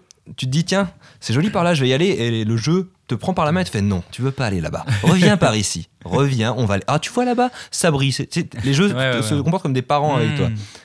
Euh, Breath of the Wild, c'est un jeu qui te considère comme un adulte. Il te dit, c'est bon, ça fait, ça fait 25 ans que Zelda existe, euh, tu as déjà joué. Oui. Allez, Et surtout, si t'as la petite, t'as quand même la petite île au début, Oui, où, euh, c'est que t'as quand même, t'es quand même pas largué. t'es pas il y a, y a une mais- vidéo sur YouTube qu'il faut absolument que je retrouve, euh, Ouais. que je mettrai en description, d'un mec qui fait jouer sa mère, je crois, ou sa copine, Ouais. qui a jamais joué aux jeux vidéo et qui explique comment elle. Je crois que le mec est game designer. Il explique Mhm. comment euh, elle a euh, bah, affronté le jeu, comment elle, elle est euh, sa courbe d'évolution, comment elle a, en gros, fait face à tous les différents problèmes qu'elle a pu rencontrer Ouais. dans le jeu. Quoi. Et c'est vraiment incroyable parce que c'est vrai. J'ai l'impression que c'est plus fait pour les non-joueurs que pour les joueurs. Ce Ouais. jeu tellement. Enfin, moi, je suis pas habitué. Du coup, je suis plus habitué. J'ai plus les réflexes, j'ai plus les trucs. euh. C'est c'est un peu galère, quoi. Ouais, il y a ce- toujours ce côté Nintendo très ouvert à tous. Moi, je me souviens qu'après avoir fini le jeu, euh, après avoir saigné comme pas possible, il y a mon, mon frère qui était à la maison, euh, qui lui avait pas euh, joué à des jeux vidéo depuis la Nintendo 64. euh, et je, lui ai, je lui ai laissé faire sa partie, il commençait à jouer. Et il a passé euh, 20 heures sur le, sur le plateau, à, à juste se balader, Ah ouais. à jouer, à aller à gauche à droite et faire ce qu'il voulait. En fait, et lui, il a pas passé un mauvais moment, lui, il s'éclatait. Mm. C'est juste qu'il se disait, tiens, je peux aller là, tiens, je peux aller là, puis il, il- il s'amusait. Moi, je suis un petit peu. euh, j'ai cette mentalité de gamer en mode, bon, ok, faut que je fasse l'objectif là, que j'aille là, là, là. j'ai moins la capacité de, de me perdre et de Mm. m'amuser. Ce qui, ce qui m'est venu après. Mm. En, en continuant de jouer, j'ai commencé à comprendre que non, ce jeu, il veut pas que j'aille euh, directement jusqu'au Mm. jusqu'à la fin. Enfin, je pourrais, hein, mais. Parce qu'il y en a qui le font, Bah, ça- qui se font démonter la C'est gueule. vrai que j'ai trouvé ça dommage, c'est que une fois que t'as fini entre guillemets le jeu, t'as fait le, le boss final, Ouais. Bah tu peux pas retourner dans les. Et ça, j'ai Oui. trouvé ça un peu dommage quand même. Parce Ouais, que j'aurais bien aimé de lui dire. Enfin, le fait de de- d'avoir cette libération du poids, parce que moi j'aime bien avoir. J'ai les quatre Euh, oui. objectifs, j'ai fait les quatre Mhm. objectifs et après je vais voir et après je veux bien euh, voir aux alentours, etc. Mais euh, j'ai un peu, un peu vachement frustré de ça. Ouais, détruire Ganon, il est présent tout le long du jeu, Mm. je peux pas. voilà. Mais euh, c'est pour ça que j'ai beaucoup d'attentes pour le, le 2. Euh, et aussi pour ça que j'ai été pas mal déçu par le DLC de Breath of the Wild, Ouais. euh, vu qu'il ne rajoute pas de trucs après la fin, il te remet des trucs avant. Ouais, Et ouais, ça, m'a un peu saoulé. C'est oui. Dommage, mais t'as une, belle moto, ok, c'est cool. Mais, Mm. euh, bon. mais le 2, oui, je suis très impatient parce que si jamais euh, on peut revenir dans le même monde, juste avec euh, des trucs en plus, voir Comment ça il- évolue, ça évolue. Parce qu'en fait, on a tous. C'est un truc que j'ai adoré narrativement, c'est le fait que c'est. On arrive dans un monde détruit. Mm. Et c'est pas un monde euh, détruit tout mort, c'est un monde détruit, il y a plein de traces de ce qu'il y avait avant. Ouais. C'est super intéressant et c'est un, mode qui, c'est un monde qui commence à se reconstruire, surtout. Et donc, du coup, d'ailleurs, tu aides à le reconstruire si jamais tu fais la quête euh, pour recréer le village, là, par Ouais. exemple. Et euh, c'est assez, ce serait assez gratifiant, en fait, de voir ben, ce que ça a donné. Ce que tu- Mm. toute ces cette reconstruction. Ouais, ouais. euh, par exemple, le village de Link, que- qui est à Marais, là, dans le jeu, j'aimerais bien le voir. euh, s'ils le reconstruisent, si les gens reviennent, s'ils Ouais, y a commencent à avoir des gens qui construisent une villa, qui sont attaqués par des monstres, il faut aller. voilà. Et, euh, mais franchement, oui. euh, Et ce jeu aussi m'a beaucoup plu parce qu'il a décidé d'avoir une narration non linéaire. Mm. Parce qu'en fait, tu peux le finir dans, tu peux faire n'importe quoi dans n'importe quel sens. Et euh, Il y a bah, des mecs qui ont et- réussi, euh, enfin le speed, speedrun sont assez impressionnants. Ouais, hein. ouais, ouais, tu peux faire ce que tu veux. Mais je veux dire, quand tu. Toute l'histoire, en fait, avec les, les flashbacks et les photos, là, euh, bah, tu peux la découvrir dans n'importe quel sens et ça marche. Ouais. Et, et ça, c'est quand Mm. même assez intéressant parce que il faut que chaque flashback révèle suffisamment pour t'intéresser, mais pas trop pour que quand tu, tu regardes, tu dis pas, hein, quoi, qu'est-ce qui se passe? Ouais. Et euh, j'ai trouvé ça très intéressant. Après, c'est vrai que le 2, je pense, promettra une histoire plus. peut-être euh, moins linéaire, vu que tu as le personnage, des, des personnages Ouais. qui sont là avec toi, il y aura Zelda. Mm. Euh, donc, euh, Je, je sais pas. J'espère qu'on pourra jouer à Zelda en vrai. Ouais. C'est- un truc qui nous est promis depuis, depuis euh, les années 90 de Ouais, pouvoir ouais. jouer Zelda. Que, en même temps, c'est, je, je crois que c'est. euh, enfin, c'est- c'est déjà arrivé une fois sur la Philips CDI. Ouais, super. Mais oui, non, pouvoir jouer Zelda serait cool. Mais euh, ouais, parce qu'en plus, je, je pense que c'est la meilleure interprétation, de, enfin, meilleure euh, Ouais, version ouais. de Zelda, je trouve. Bah, Bah, même si j'aime bien celle de Wind Waker. Wind Waker en même temps, très- Wind Waker, c'est mon jeu d'enfance, donc euh, je peux Wind pas. Waker est très cool. Euh, moi, j'avais. J'avais. j'avais euh, comment? Ce que j'ai beaucoup aimé dans Breath of the Wild, euh, je vais juste revenir sur Skyward Sword, a a une très bonne Zelda aussi, Ouais, en termes de ok. personnalité, même si elle est un peu gnangnan. Sky- Breath of the Wild nous, nous apporte une Zelda qui. a une des raisons de ne pas aimer Link Oui. et ça, ça ça me plaît beaucoup parce que tu sais tu c'est- le couple euh, jeu vidéo depuis les années 90 Mm. euh, ça y est c'est oui euh, Zelda et Link Zelda et Link trop bien ils s'aiment trop Euh, mais là le fait qu'elle ne l'aime pas puis surtout qu'elle ait des très bonnes raisons de pas l'aimer et que lui il puisse rien il est le Mm. pauvre tu sais il est en mode euh, bah oui je suis bon à tout toi t'es nul c'est pas ma faute quoi et et tout ça, ça, ça, ça en fait un personnage super intéressant. Et je me dis, en fait, ce serait trop dommage que dans Zelda 2, après lui avoir fait tout cet arc sur euh, tu dois apprendre Mhm. à accepter le fait que non, t'es pas nul. Et euh, non, c'est juste que voilà, t'avais avais besoin du temps euh, nécessaire pour te développer. Euh, bah, de la laisser en arrière et que tu joues que Link en mode euh, hmm. oui, bon, t'es bien, mais euh, moi je suis Link, ok? Ah ouais, je pense pas. Je pense qu'ils vont faire un truc quand même. Ce serait bien. Qu'on puisse au, moins la jouer sur des séquences. Ce que j'ai peur, en revanche, enfin, j'ai peur. hein. J'ai. Je sais que Ubisoft, là, il va sortir, ils vont sortir un jeu à la Breath of the Wild. Ouais. J'ai quand même peur. Je sais plus ce que c'est le nom, j'ai plus les trucs. Mais Mais euh, écoute, euh, moi je te dis, si jamais ils essaient d'en faire un à la, à la Breath of the Wild et que ça marche, on est content. Ça marche Ouais. pas, on n'est pas surpris. Mais euh, oui, non, tout ce que je voulais dire vraiment, c'est sur le côté euh, jouer Zelda en Breath of the Wild 2. Mm. Le rêve ultime, c'est un mode multijoueur. En coopération. Ouais, en coop. Une coop, euh, comme à l'époque de. C'est pas, c'est pas- c'est déjà arrivé dans Zelda, hein, dans les Force World Adventures. Euh, Ah oui. Moi, je, pense, je pensais au, au ah, truc au avec truc de Tingle. Qui est un, peu- un peu Je moins développé. Il servait pas à grand chose, mais bon. Mais euh, non, oui, non, non, moi je parle des Force World Adventures Mm. euh, qui se jouaient jusqu'à 4 et qui étaient des. Alors j'ai jamais pu y jouer, j'étais l'enfant triste qui n'avait pas des enfants qui. avaient- J'avais pas la Game Boy Color déjà. Ah merde. Et euh, bah, j'avais un copain qui avait la Game, Boy, la Game Boy Color, mais il avait pas envie d'a- d'acheter Force World Adventures pour que je regarde jouer s'il pouvait pas jouer avec d'autres gens. Euh, et du coup, euh, je regardais bah, j'ai regardé un peu plus tard, parce qu'à l'époque c'était plus compliqué, des vidéos sur YouTube de gens qui- jouaient à Force World Adventures. Euh, D'ailleurs, je lance un- une bouteille à la mer. euh, si jamais vous voulez, on peut se faire des clubs Force World Adventures. euh, moi, je suis prêt à, à me racheter une, une GBA. aucune idée. Je me sais même plus où c'est dans la timeline. C'est au tout début, je Oh, crois, non la, la timeline, il faut pas trop y faire attention. Si, franchement, mais moi ça m'a trop Moi, intéressé. c'est un truc auquel j'étais très intéressé en, en- en étant fan et en grandissant Mm. fan de Zelda. Euh, mais depuis qu'ils ont sorti une officielle, moi, moi j'avoue, quand j'ai vu l'officielle, j'étais genre Ah ouais, c'est super malin. Puis ensuite, en, en me penchant dessus un peu trop, j'ai fait Mais en fait, est-ce que ça m'apporte quelque chose? Mais pas tant que ça. Le- la timeline de la bon, ouais, c'est rigolo, mais c'est aussi c'est ce qu'ils se sont dit sur Breath of the Wild. hein. Ils se sont Mm. dit La timeline, on s'en bat les couilles. On est 10 000 ans dans le futur. Allez, Ouais. quel futur? Pff, On s'en fout. Oui, bah si, je crois qu'ils ont quand même trouvé. Ah non, ils ont, ils l'ont pas dit. Non, ils ont dit. non, mais les gens qu'on déduit. euh, En gros, ce qui est, ce qui, ce qu'on est censé croire, euh, enfin selon les indices qu'on a, parce qu'ils s'en sont battus les couilles, Mm. c'est dans 10 000 ans, c'est tellement longtemps que pour une raison ou une autre, les timelines ont convergé. ouais, ce qui est pas, ce qui est pas. si mal. Oui. Et je, bah, je trouve que ça, ça, donne, euh, ouais, ça, et ça donne un, je sais pas, une morale euh, qui est assez intéressante de, de toute façon, peu importe ce qu'il arrive, au final, euh, Oui. Tout, euh, tout reconverge euh, quoi qu'il arrive. Mais ce qui colle plus en fait à l'idée de base de Zelda, ce qui est, c'est une, c'est une légende qu'on Mm. raconte et à chaque fois elle est différente quand on la raconte. Et, et, et plus le temps passe, plus j'aime bien ça. J'aime bien qu'il y ait des liens entre certains Zelda. Genre le fait que le, le guerrier squelette dans Twilight Princess, ce Ouais. soit sous-entendu que c'est le héros de Ocarina of Time. Ça, ça, Ouais. ça me plaît, c'est mignon, c'est un petit truc. Mm. Mais se dire que oui, il faut que ça soit allé dans ce sens-là, que ce jeu-là se passe là, et où est-ce qu'on met les Philips CDI, je ne sais pas. Euh, pour ça, je trouve voilà, c'est moins intéressant que de se dire non, je, je vais regarder ma petite légende, je vais dans ce monde merveilleux. Mm. Et euh, Ah, T'as Si. un truc très arthurien de toute façon dans Zelda très, de base. très, donc, euh, très, très occidental hein, au final euh, pour euh, ouais. les japonais. Et, Euh, et alors que le- je pense, je trouve que Breath of the Wild est le plus japonais des. et le euh, plus japonais de. J'avais essayé de faire ça quand j'étais parti au Japon. Je voulais faire jouer à Zelda Breath of the Wild Ouais. avec ma Switch et faire une photo euh, du genre, euh, genre j'ai grimpé et gravi une montagne de, de 1000 Ouais. mètres d'altitude là, et je voulais jouer au Zelda, prendre une photo avec ma, ma Switch et la montagne pour voir montrer à quel point c'est exactement la même chose et c'est exactement la même chose. Sauf que bah, j'ai oublié qu'avec le soleil, euh, bah, ça réfléchit et puis du coup euh, tu prends la photo, tu vois pas l'écran. Donc ça ne sert à rien. Donc, forcément. Donc j'étais un peu triste. Mais c'est vraiment, euh, je trouve que c'est le plus, ouais, le plus Oui. japonais, je pense, euh, des, je- euh, des Zelda. Je pense que la direction artistique c'est vachement inspiré de Miyazaki. Ouais. Ils l'ont je pense Mm. qu'ils ont dû le dire en interview. Ouais. Mais Miyazaki, Studio Ghibli, ils étaient à fond dedans. Et euh, ça se sent. Enfin, comme j'ai convaincu certaines personnes qui n'avaient jamais joué à Zelda de jouer à Zelda en disant c'est comme si tu jouais à un Ghibli. Et ça a fonctionné.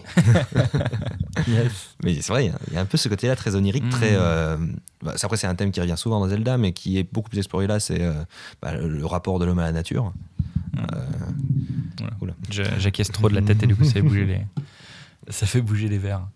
Mais oui, très clairement, il y avait aussi euh, beaucoup de, de, une ambiance bien, bien orientale dans euh, Skyward Sword, je trouve, qui était déjà plus manga, plus euh, parce qu'au fur et à mesure que les Zelda ont avancé, ils sont vraiment bien dirigés direct, dans, dans un style manga, Ouais. euh, Oui, je- bah, ce, ouais. qui, ce qui fonctionne très bien, je trouve. Ouais, ouais. Mais oui, il y a toujours eu ce compromis de trouver entre le, le côté manga japonais et le côté occidental réaliste, parce que ben, Zelda, c'est un jeu excessivement populaire euh, euh, Mm.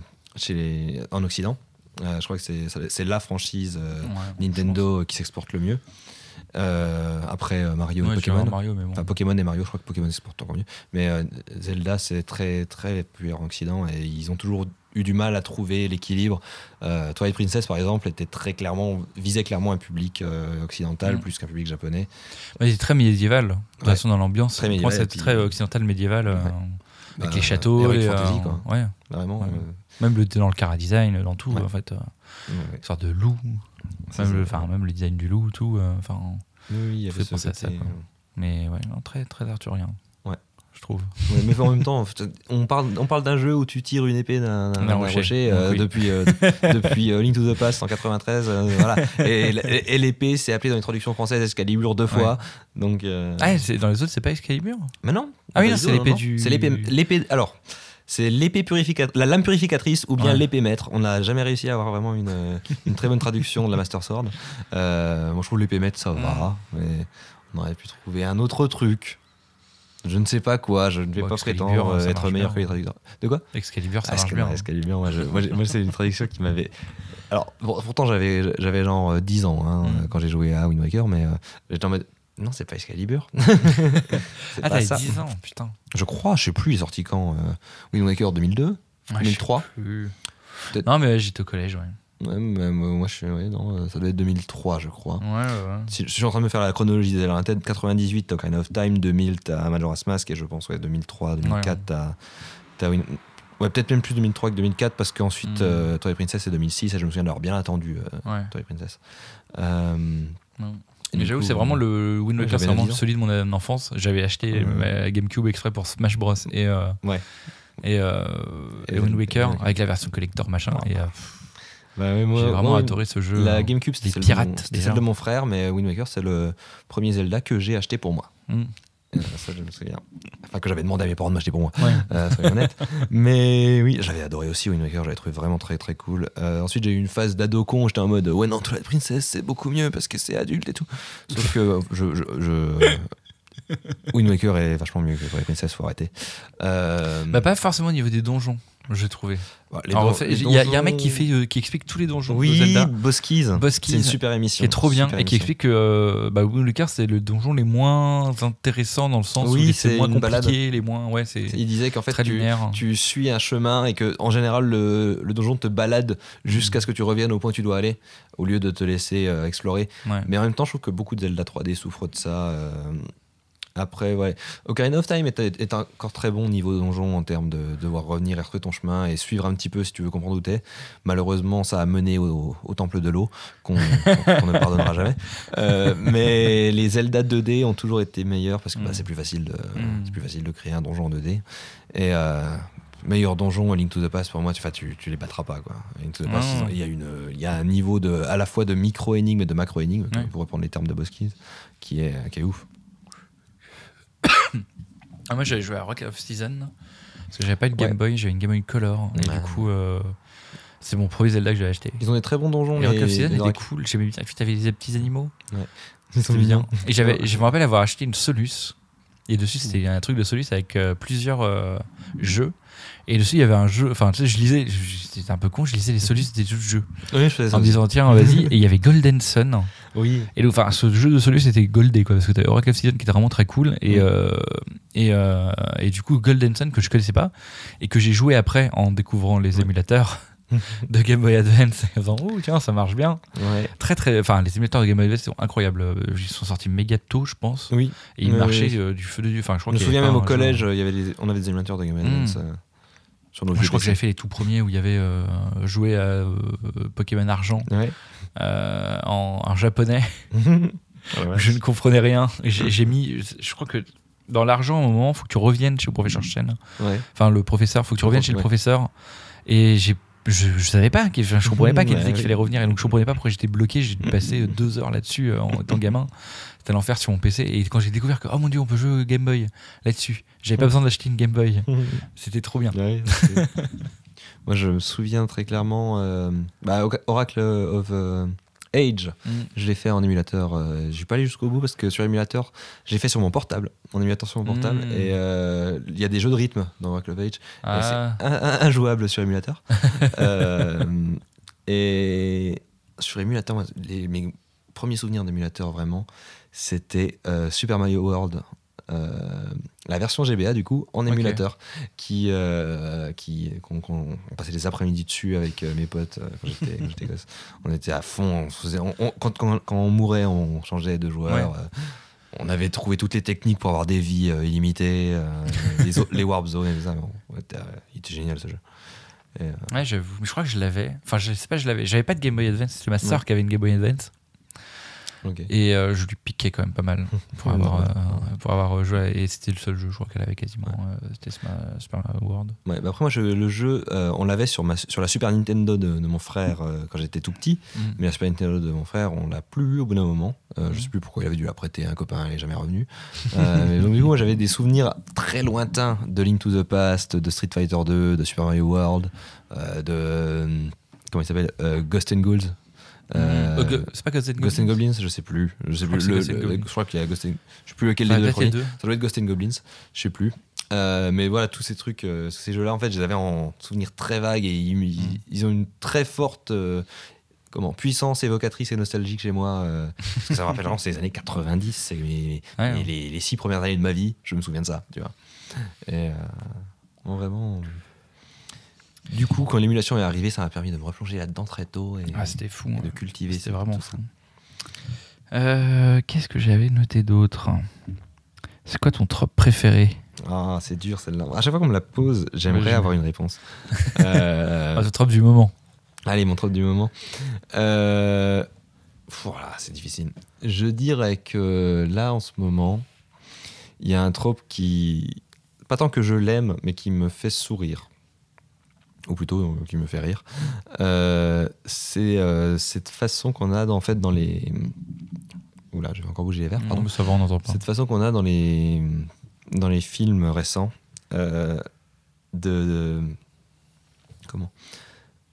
De surdramatiser. euh, c'est difficile à expliquer. Mm. Mais en gros, euh, on surdramatise des trucs qui sont pas, pas ouf, mais juste parce qu'en fait, comme il faut que le, le public se rende compte que c'est que c'est incroyable, Mm. on le surdramatise en mode euh, comme on aurait pu le faire dans les Power Rangers, tu vois. Genre, euh, c'est vraiment genre, il y a, y a- il y a un truc. Tu sais, genre maintenant, on, on considère que c'est du génie d'avoir un petit détail qui est in- intégré au début puis qui revient à la fin. Mm.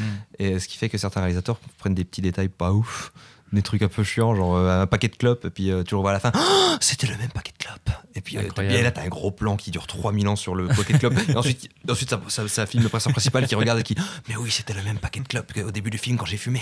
Et il y a, il y a ce, ce truc-là vraiment du surdramatiser des tout petits Mm. trucs, mais juste parce que, genre, on se dit, ah, mais il y a un message profond, il y a un sous-texte, Ouais. parce qu'il y a, y a ce côté un peu artsy, forcé euh, maintenant dans le cinéma, sur Internet aussi. Qui est un peu prise de tête. Enfin, je trouve que. Oui. On fait plus trop, genre, c'est un truc que je regarde, on fait plus trop de films en se disant, viens, c'est pour s'amuser. Genre, euh, tu vas regarder ce Mm. film pour te passer un bon moment, tu vas pas pour. euh, Marvel, c'est un peu ça, mais Marvel se prend quand même un peu, pas au sérieux. Ouais, Et, euh, et, et c'est dans, c'est dans Star Wars que ça m'avait le plus saoulé, ce petit truc-là. C'était vraiment genre la médaille de, de Chewbacca. C'était vraiment le truc, genre. La médaille de Chewbacca. Oui, dans le dernier Star Wars. Ah oui, il lui file une Il médaille. pas J'avais pas file compris la- pourquoi. une médaille. Mais parce qu'en fait, alors il y a deux trucs, c'est que c'est censé être la médaille de Han Solo. Apparemment, dans un comics, ils expliquent que Han Solo a gardé sa médaille depuis tout ce temps. Et, euh, Oh et en fait, il y a aussi le même. Ça, ça, c'est un truc qui m'énerve, c'est qu'on on écoute les mêmes pour faire des films maintenant. Euh, le même que ah Chewbacca, il a pas eu de médaille à la fin de Star Wars. Euh, et donc du coup. Euh, on lui donne la médaille et, et je me suis dit putain mais c'est exactement ça c'est on, on filme la médaille en gros plan puis on regarde Chewie qui est en mode trop ému alors qu'il s'en bat les couilles il s'en bat les couilles de ta médaille Ça- ça me- bref Euh, et, et, et moi ça me fait délirer on surdramatise des tout petits trucs juste en mode genre mais vous vous souvenez c'était ça il y a, y a, y a 40 ans il y Mm. avait la médaille c'est bon quoi Mais, Ah oui, euh, donc Ready Player One. euh, euh, Non. ah, Ready Player One, franchement, moi, j'ai, j'ai, j'ai j'ai pas passé un mauvais moment devant, mais j'ai trouvé très. euh, Moi, j'ai j'ai détesté. donc vraiment. Moi, moi, en gros, j'ai regardé en prenant du recul, en me disant, voilà, je vais essayer de le kiffer. Bah, justement, comme je disais, j'aimerais, j'aimerais bien que ce soit un film stupide ou pas stupide, mais un film Hmm. où je vais juste me passer un moment devant. Genre un film fun, comme euh, un, Retour vers le futur, tu vois. Je, pensais à ça. Et euh, bah, on m'a vendu du Retour vers le futur. hein. On m'a montré la DeLorean, trop cool. On, on a, il y avait le convecteur Eh, de regarde, c'est la, moto d'Akira. ah, voilà. c'était obligé de le dire parce que Oui. sinon les gens ils vont peut-être pas comprendre. Enfin, il y a trop de. Ouais. Alors ça, par contre, oui, c'est un truc qui m'énerve, c'est le le, le, le Hey, regarde, tu, tu connais, Look, regarde you c- know. cette référence, cette référence, tu l'aimes.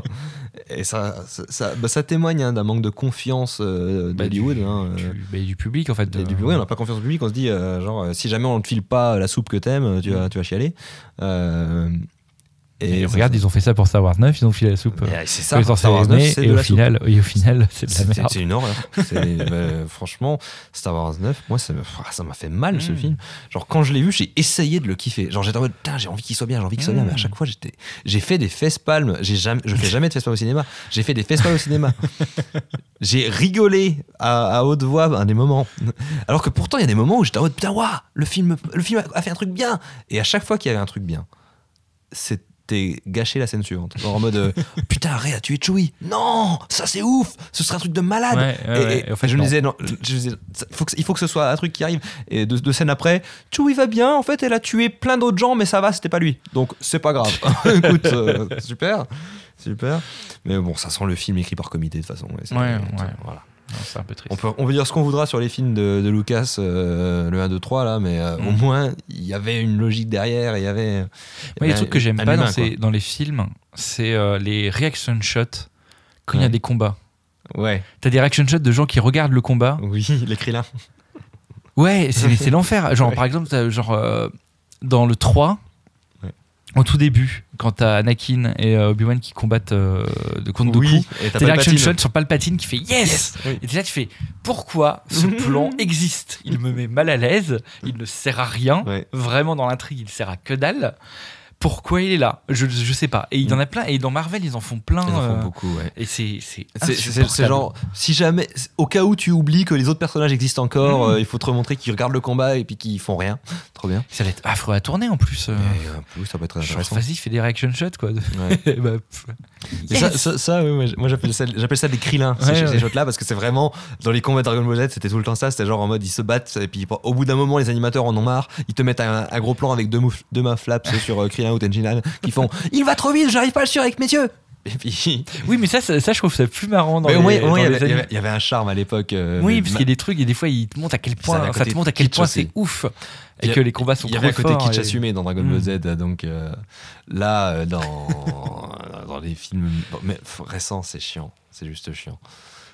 Je sais vraiment pas pourquoi ils le font. Ben, parce que ça fait du screen time en plus. C'est le genre Ouais. de truc, genre, ah, il nous manque euh, 30 secondes. Viens, on met ça. Oh, c'est l'enfer. hein. Ouais, Ouais. niveau pauvre monteur. Mhm. Montrice. Montrice Pas montrice. Euh, Monteuse. Monteuse, ça me paraît Ouais, plus propre. montrice, ça fait bizarre. Montrice, c'est C'est bizarre. quelqu'un qui montre. Ouais. Euh, Qu'est-ce que j'ai d'autre comme question? T'as qu'écrit des romans Comment ça se fait? Et tu as autopublié, autopublié des romans Oui, j'ai auto-publié. des Comment ça romans. se fait? Et comment tu fais? Pourquoi? Quelle est Alors, l'histoire euh, mais les- Comment les- il a fait ça? Ça parle de quoi? Les- Let's find out. Allez, allez. Ok. Les deux, les deux romans que j'ai autopubliés, euh, donc autopubliés avec un service euh, de publication qui s'est un peu chargé de la partie administrative pour moi, sinon je l'aurais jamais fait. Euh, c'est, j'ai écrit quand j'étais très jeune. Euh, j'avais genre euh, 16 ans pour le premier, 18 pour le deuxième. Et euh, alors pourquoi j'ai écrit des romans? Parce qu'avant j'écrivais des, j'écrivais des histoires courtes sur des pages doubles Mhm. pendant les heures de perme. J'ai toujours fait ça. Et, euh, et juste qu'il y avait une fille qui m'avait dit Ah, c'est trop bien cette histoire, pourquoi t'écris pas un roman? Et moi, j'ai fait Hmm. Oui. et donc, euh, c'est pas, dur à tout ce, tout ce qui se passe dans ma vie, tu résumer à une fille m'a dit que. Mais, Et- mais je pense que je pense que c'est beaucoup de gens. Au final, t'as euh, Neil Oui. Brennan qui, qui a, qui a un, un beat là-dessus euh, sur euh, dans son stand-up, la Free Mike. euh, il dit que toutes les grandes inventions, ça a été parce qu'un jour un, un mec voulait impressionner une femme. Il est en mode ouais. euh, comment il s'appelle le mec qui a fait les, les- les ampoules? Edison. Edison. Ah regarde, eh, regarde l'ampoule, ça fait de la lumière. Alors, Ed- Edison, je crois que c'est l'un des cas où non? Parce Ouais, que oui. Edison est mort vierge, comme non. Tesla. Ah, les, les ok. deux, les deux sont- je crois, qu'il y a un truc comme ça, ils sont Ok. les deux morts vierges parce qu'ils s'intéressent pas- pas aux femmes. Donc du coup, c'est peut-être encore une façon de- pour l'histoire de dire qu'ils s'intéressaient pas aux femmes. Mais, Ouais. euh, mais voilà, en tout cas, ils étaient réputé pour ça. Et, euh, mais en gros, oui, la plupart des. Moi, j'ai commencé la guitare pour ça aussi. hein. Euh, bref, donc du coup, pour impressionner une fille, j'ai écrit un roman. Euh, il était pas ouf et il a été publié, au- auto-publié. C'était, il pas beaucoup vendu. Celui-là, je, je désavoue un petit peu parce que c'était, ma période, tu sais, très ado, dark. Yes. J'aimais le gore et les zombies j'ai fait une histoire sale, c'était sale. Moi, moi, je la trouve sale quand je la relis, ça me, ça me plaît pas. Et euh, ensuite, après mon deuxième bouquin, qui lui encore se lit plutôt bien, même s'il n'est pas, pas parfait, euh, c'est la science-fiction c'était une histoire euh, qui, en fait, c'était l'histoire d'un mec amnésique et j'ai fait l'erreur fatale, je, je, je m'adresse là à tous les jeunes auteurs, Euh, n'écrivez surtout pas un bouquin à la première personne du singulier au présent de l'indicatif. Vous allez vous péter le crâne. Ah ouais? Mais en fait, c'est très compliqué d'écrire Ah oui, au présent. au Oui, présent. De au voir pr- oui, à, parce que, euh, à la limite, au passé, ça va. Ouais. Mais au présent, c'est très très chaud parce que tu, tu te retrouves dans des situations où tu as besoin de décrire un truc, mais tu veux décrire, pour décrire ce truc, ton mec il est en train de le faire. Et, et genre en mode, je cours. Je m'en vais, je, je fuis, je me retourne parce qu'il faut- bien que je vois ce qu'il y a derrière moi. Je me retourne et derrière moi, je vois que. Non, ça m'a pété le crâne. Euh, c'était- un, un challenge beaucoup trop compliqué pour un jeune auteur et je pense que j'en suis pas toujours sorti. Et c'est très dur pour les dialogues parce que tu peux pas mettre euh, 10 jeux Ouais. à la fin euh, pour les verbes de dialogue. Bref, on c'est des petits trucs comme ça. Mais oui, voilà, j'avais fait ça. Ce livre se lit encore plutôt bien. Euh, Il y a des trucs pas ouf, ça sent, ça sent que c'est très amateur, mais voilà, si jamais Ah, il, même, a- il, déjà- il- il est à 2-3 balles en, PDF euh, si vous avez une liseuse. voilà, ça se trouve. Mais euh, non, là, du coup, de- depuis, j'ai écrit et j'ai maintenant, je, passe, je suis beaucoup de plus euh, comment perfectionniste et je passe beaucoup plus de temps sur les bouquins. J'en ai écrit un en entier, euh, de, un truc, un, un gros truc de 200 pages, euh, qui est le premier tome d'une trilogie. C'est gros Et, 200 euh, pages, j'ai aucune idée comment ça. C'est c'est très gros, 200 pages. c'est, gros un, manu- un manuscrit de 200 pages. Une fois imprimé, c'est du, c'est du 800, 900. euh, Ok, d'accord. Ah Ouais. oui, ok. faut, faut, faut Non, faire la différence entre un j'étais manuscrit et l'imprimé. Hmm. Mais du coup, oui, c'est un très gros manuscrit et euh, que en fait j'ai fait lire à, une amie qui est euh, autrice et qui est euh, qui m'a plus ou moins dit genre c'est bien, mais c'est pas c'est pas genre tu pourrais faire mieux. Et donc du coup j'ai fait ok nique sa mère, je vais tout réécrire. Euh, mais avant de faire ça, je me suis dit tiens ce, ce livre c'est une histoire que j'aime bien, mais en fait je le commence peut-être pas là où l'histoire est la plus intéressante. Donc je me suis dit bon ok nique sa mère, je fais un préquel. Ah, tu fais une préquelle d'une histoire qui n'a pas commencé. J'ai fait une préquelle d'une histoire qui n'a pas commencé. Bah, du coup, ce sera, ce sera en fait l'histoire. Et en fait, aussi- je me dis aussi surtout ça parce que mon- le truc que j'avais commencé à écrire, c'est le premier tome d'une trilogie. Et euh, autre conseil pour euh, tous les auteurs qui en devenir, ne, ne commencez pas par une trilogie, surtout pas, parce que c'est impubliable. un éditeur qui, qui, qui doit publier un, un jeune auteur, le gars il arrive, alors j'ai fait une trilogie. Il lui fait non. Et si en plus le gars lui fait, c'est une trilogie dans la littérature de l'imaginaire, non. Et ensuite, c'est pas de la science-fiction, C'est c'est de la la- quoi littérature de Va te faire l'imaginaire, foutre. Alors, imaginaire, c'est science-fiction, fantasy. Euh, Les trucs de geek. Fantastique. Les trucs de Euh, geek. trucs de geek, voilà. Donc, c'est ce qui est le, le- le petit. euh, comment? Le petit canard noir euh, de, de l'édition. Et de, du livre en France, surtout. Ouais. Euh, donc, euh, tu, tu commences avec un pneu crevé et euh, un poignard dans, dans la cuisse. Euh, et tu dois, t'es à vélo et tu dois monter une, tu dois monter l'Everest. Donc ne, ne fais pas ça. Donc du coup, c'est c'est pour ça que je fais cette préquelle parce que j'ai envie d'avoir un livre qui commence et finit et qui peut être Mm. publié comme ça. Ce sera plus facile parce qu'en plus oui, je suis dans la littérature de l'imaginaire complètement. Je fais de, c'est une histoire de fantasy euh, steampunk. Alors ça, à publier, euh, Ouais, ouais. c'est une horreur. Déjà, le steampunk, je suis pas sûr qu'ils connaissent beaucoup les éditeurs. hein. De plus en plus maintenant, il faut regarder les indépendants. Ouais. Les indépendants connaîtront, les grosses maisons, ils sont en mode euh, Steampunk, ce n'est pas un vrai mot. euh, L'Académie C'est française Français. ne le, ne le tolère pas. Euh, on va changer tout ça. Tu vas plutôt me raconter une histoire euh, sur une, une personne, euh, disons, un vieil homme qui a des attirances pour des jeunes filles. Voilà, Yes. fais ça. Ça, ça marche. Ou des jeunes garçons, ça peut Des passer. des aussi. jeunes garçons, ça peut passer parce qu'on est moderne. hein. Mais. Ok, j'avais d'autres questions. Euh, quand, quand on avait discuté, je, où j'avais pensé euh, du coup t'inviter, on Ouais. avait parlé euh, des différences entre les héros US et les héros japonais. Ouais. Où les héros US étaient avaient déjà tous les pouvoirs. Genre quand tu vois genre un héros de comics par exemple, Peter Parker. Il est mordu par l'araignée, il a ses pouvoirs tout de suite, il n'a pas de progression narrative. Euh, Enfin, progression de, de pouvoir, alors que les, les héros japonais, on va dire traditionnels de garçons, Ouais. euh, les shonen, on va avoir un héros tout pourri, euh, qui a peut-être un- Mm. une force cachée, il a un truc qui est exceptionnel, mais dans tout le reste, il est tout pourri, il faut qu'il s'entraîne à fond. Ouais. Qu'est-ce que tu préfères entre les deux? Ah ben, ça va choquer beaucoup de monde, mais moi je préfère les, les héros japonais. Euh, après, j'ai quand même énormément d'affection pour genre Spider-Man, Ouais.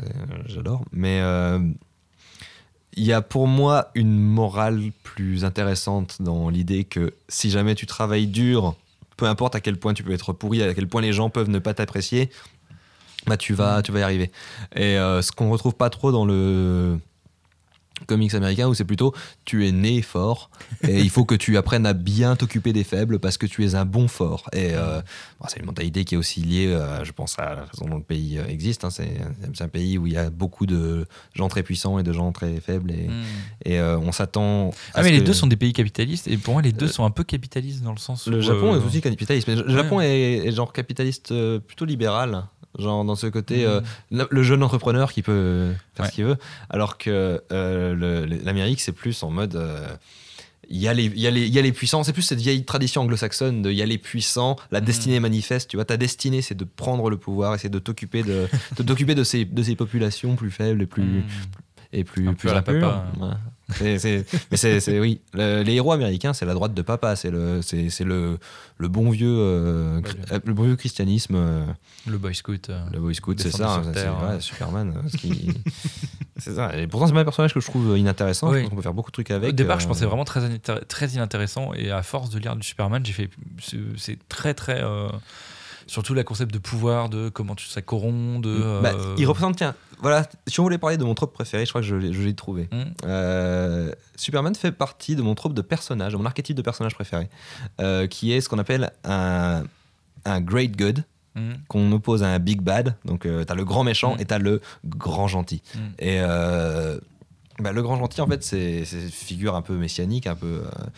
C'est- en gros se, dire que peut-être que d'un côté, il y a un mal absolu euh, qui veut à tout prix euh, imposer son agenda sur le monde, mais il y a aussi ce gars-là qui, lui, va tout faire pour euh, arriver à, à défendre les pauvres et les Mm. faibles et les, et les gens malheureux et tout ça.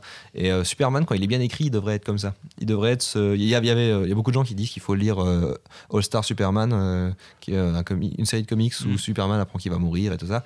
Et euh, en général, il cite juste une, une page où tu t'as un ado qui veut suicider et euh, Superman, euh, juste il débarque et il, et il fait rien. Il, il le sauve pas en sautant euh, ou en volant. Mm. Il le sauve en lui disant euh, ça va aller. Et c'est con, tu vois. Mais euh, genre bien évidemment, c'est- une vision très naïve de la chose.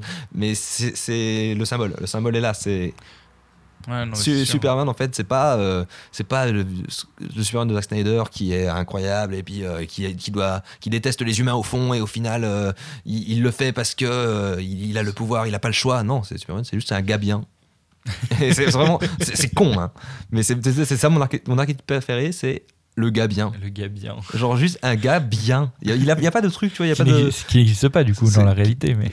Ouais, ouais, ouais, malheureux. c'est triste.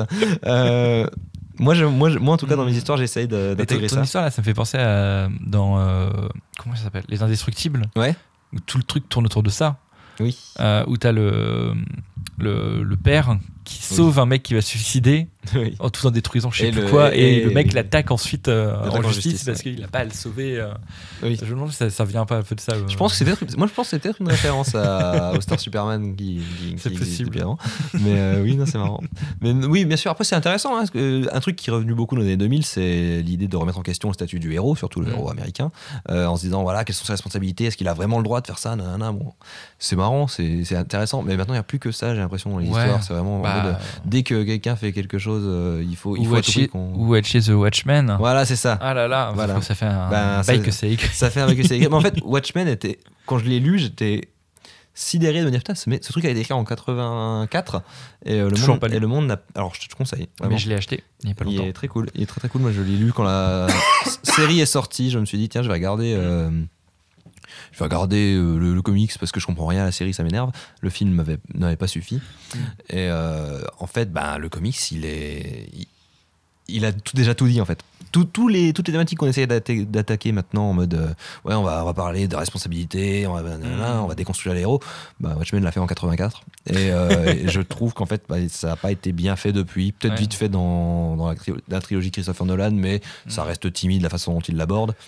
Euh, les films de Snyder, je trouve, ne, ne- ne gèrent pas du tout ces thématiques très bien. J'aime bien Chronicle, Euh, moi.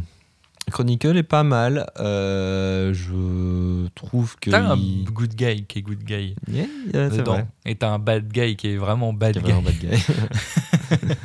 Mais euh, ouais, non, le.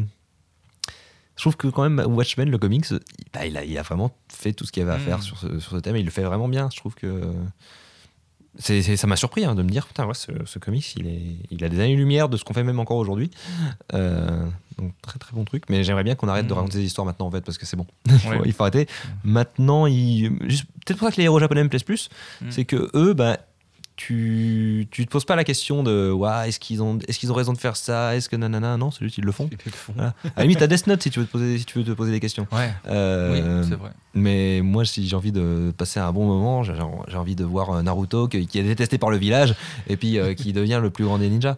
Ouais. Ça, ça, ça me plaît. Ah, mais c'est enfin plus, plus je relis le enfin plus je repense au Naruto enfin plus c'est très enfantin mais j'adore la morale j'adore la morale de Naruto de euh, Mhm. Naruto qui arrive à convertir entre guillemets tous les Oui, oui. tous les tous les méchants aux côtés du bien euh, comme ça euh, Mm. qu'il n'y a pas dans One Piece parce que One Piece c'est autant il n'y a jamais de mort quasiment Non. Euh, mais One Piece c'est plus euh, je ne saurais pas dire One Piece Bah, One Piece, c'est plus on débarque. euh, ouais on, on- on découvre qu'il y a des trucs qui, qui, qui nous plaisent pas, on Ouais. casse tout, puis on repart. One Piece, c'est chaotique good. hein, Ouais. voilà, on, on débarque, on aide et on pète on tout. se lie d'amitié avec quelqu'un, Voilà. il y a un grand méchant, on tue le grand, enfin on tabasse le grand méchant et puis après Sauf qu'au début, le mec avec qui on s'est lié d'amitié, ben, on n'était pas sûr s'il fallait essayer d'amitié avec, parce qu'il y avait des, voilà, un petit quiproquo, il a mal regardé Nami, euh, je sais pas. Mais oui. C'est pour ça One Piece, j'ai, lâché au bout d'un moment, euh, parce que je trouvais que ça devenait très vite très, très répétitif. Euh, Bah là ça commence à se relier un peu. Ouais, Euh, ça commence, putain, chapitre combien 900 Ouais ouais ouais ouais. Moi j'ai, arrêté- arrêté vers les chapitres Les gens ils 400, font ah ça va bientôt s'arrêter. 500. Tu fais ouais enfin là il lui faut quand même je pense au moins 2-3 ans avant qu'il s'arrête donc on est vraiment pas près de la fin. Ouais. Et encore il y a tellement moyen qui rallonge le truc. Enfin c'est Mais- très compliqué. Moi, j'avais été, j'avais été pas mal déçu par la fin de Naruto. Mais, Ouais, mais la- ouais, parce que ça avait, ça, ça avait traîné, c'était insupportable. Et encore je trouve ça va Ouais. parce que quand tu compares à Bleach Bleach, j'ai arrêté il y a très longtemps. c'est de l'enfer. Donc, euh, Après après le moi j'ai arrêté après Saretai- Holo.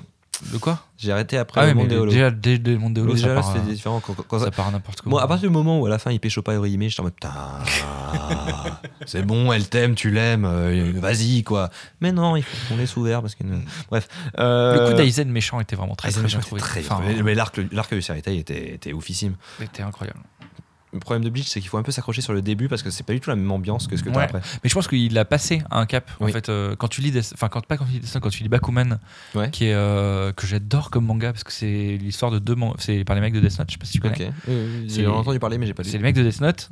euh, et donc du coup, c'est deux lycéens. Leur but, c'est de faire un Mhm. manga Mhm. pour qui va devenir un animé pour que la meuf d'un des mecs dont il est amoureux au lycée, euh, elle, elle veut être seiyuu, donc elle veut faire une des voix euh, japonaises euh, en animé, et, et ils veulent leur but, c'est de faire un animé pour que elle Qu'elle puisse puisse jouer dedans. Oh.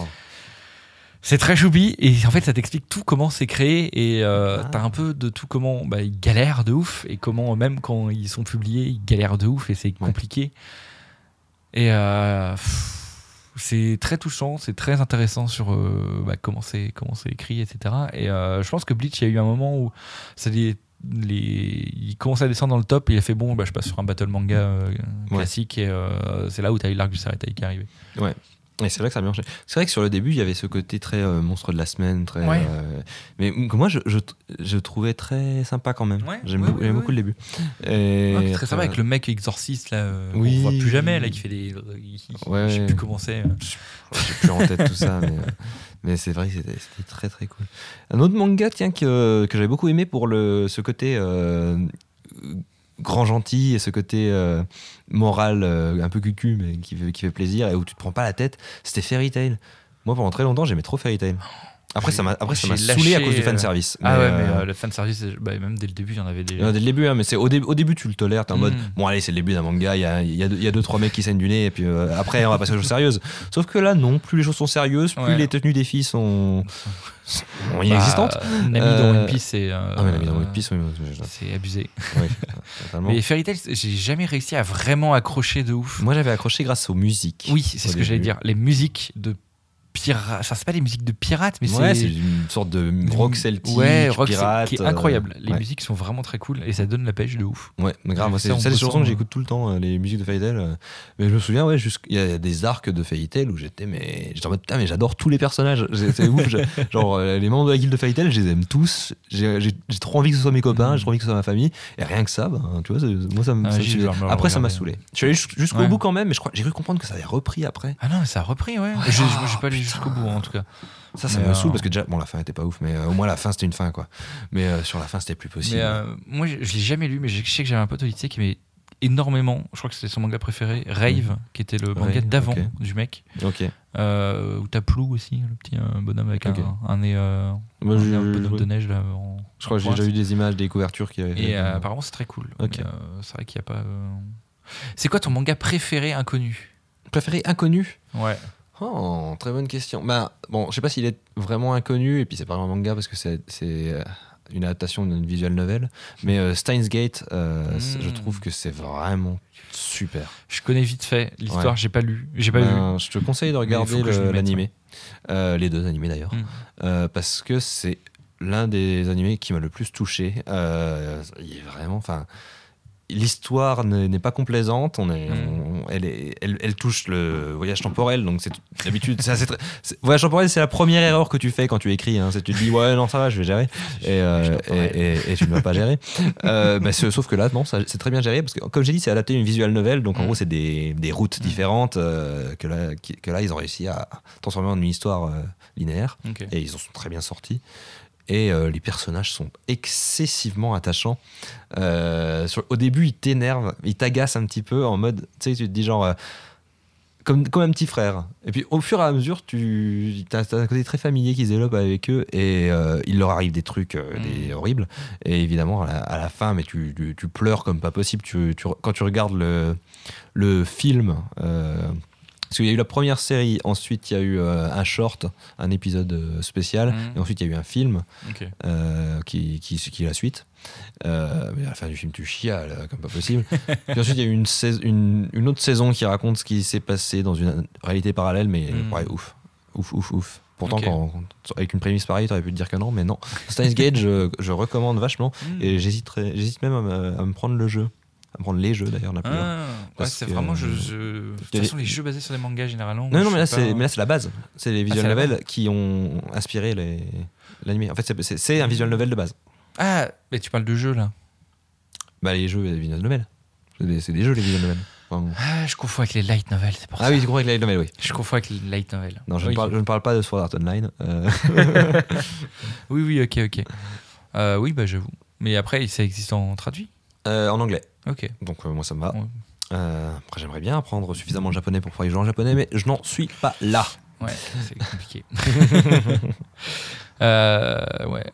Ah, je pensais en. Est-ce que tu connaissais Black Cat? Black Cat.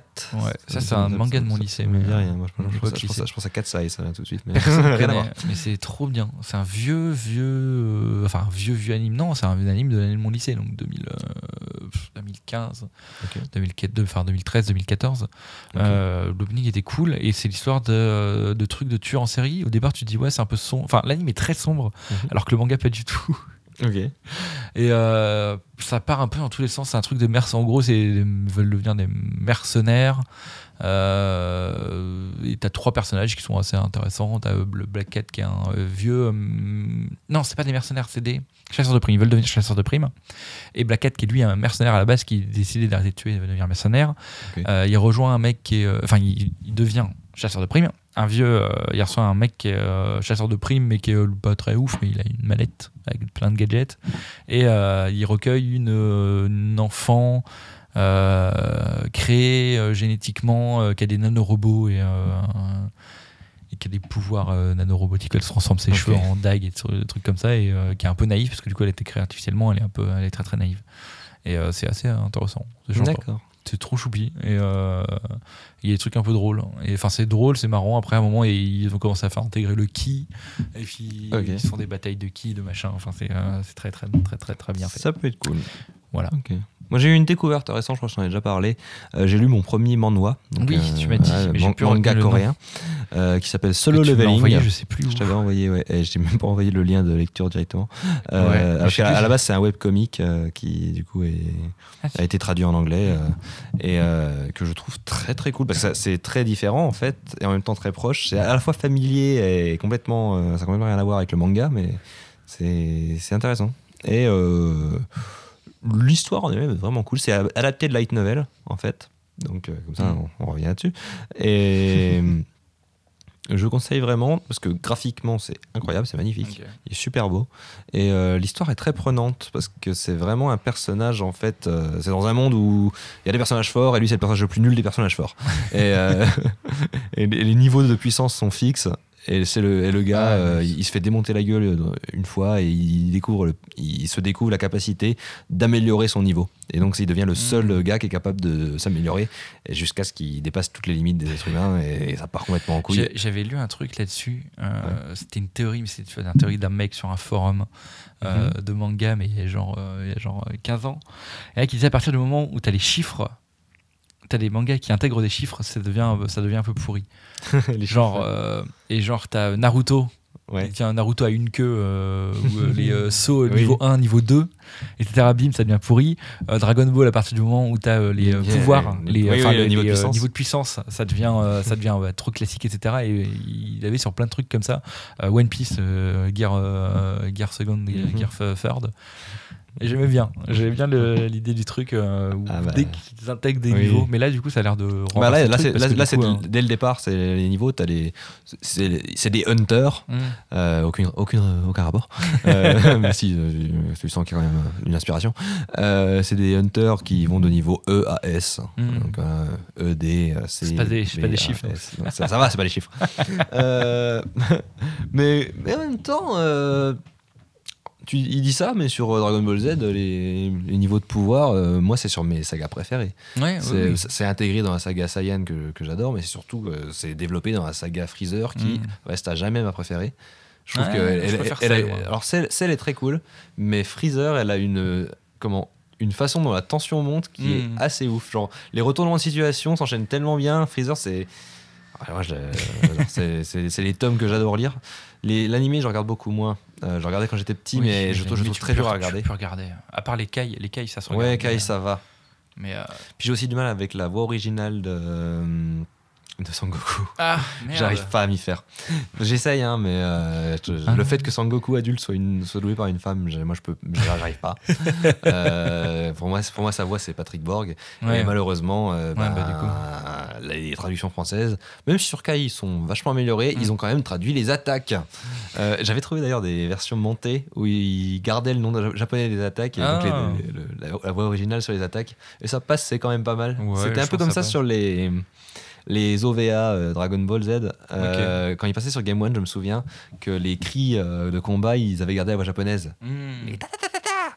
Euh, Mais ça- gardé, ça collait. gardé même avant, je crois. Même dans la série animée Je me souviens pas assez de la Je- série je- animée. je- moi j'ai des souvenirs que justement je comprenais pas pourquoi ils avaient des voix différentes quand ils tapaient Ouais. euh, Bah, peut-être ouais, peut-être qu'ils ils- des fois ils récupéraient.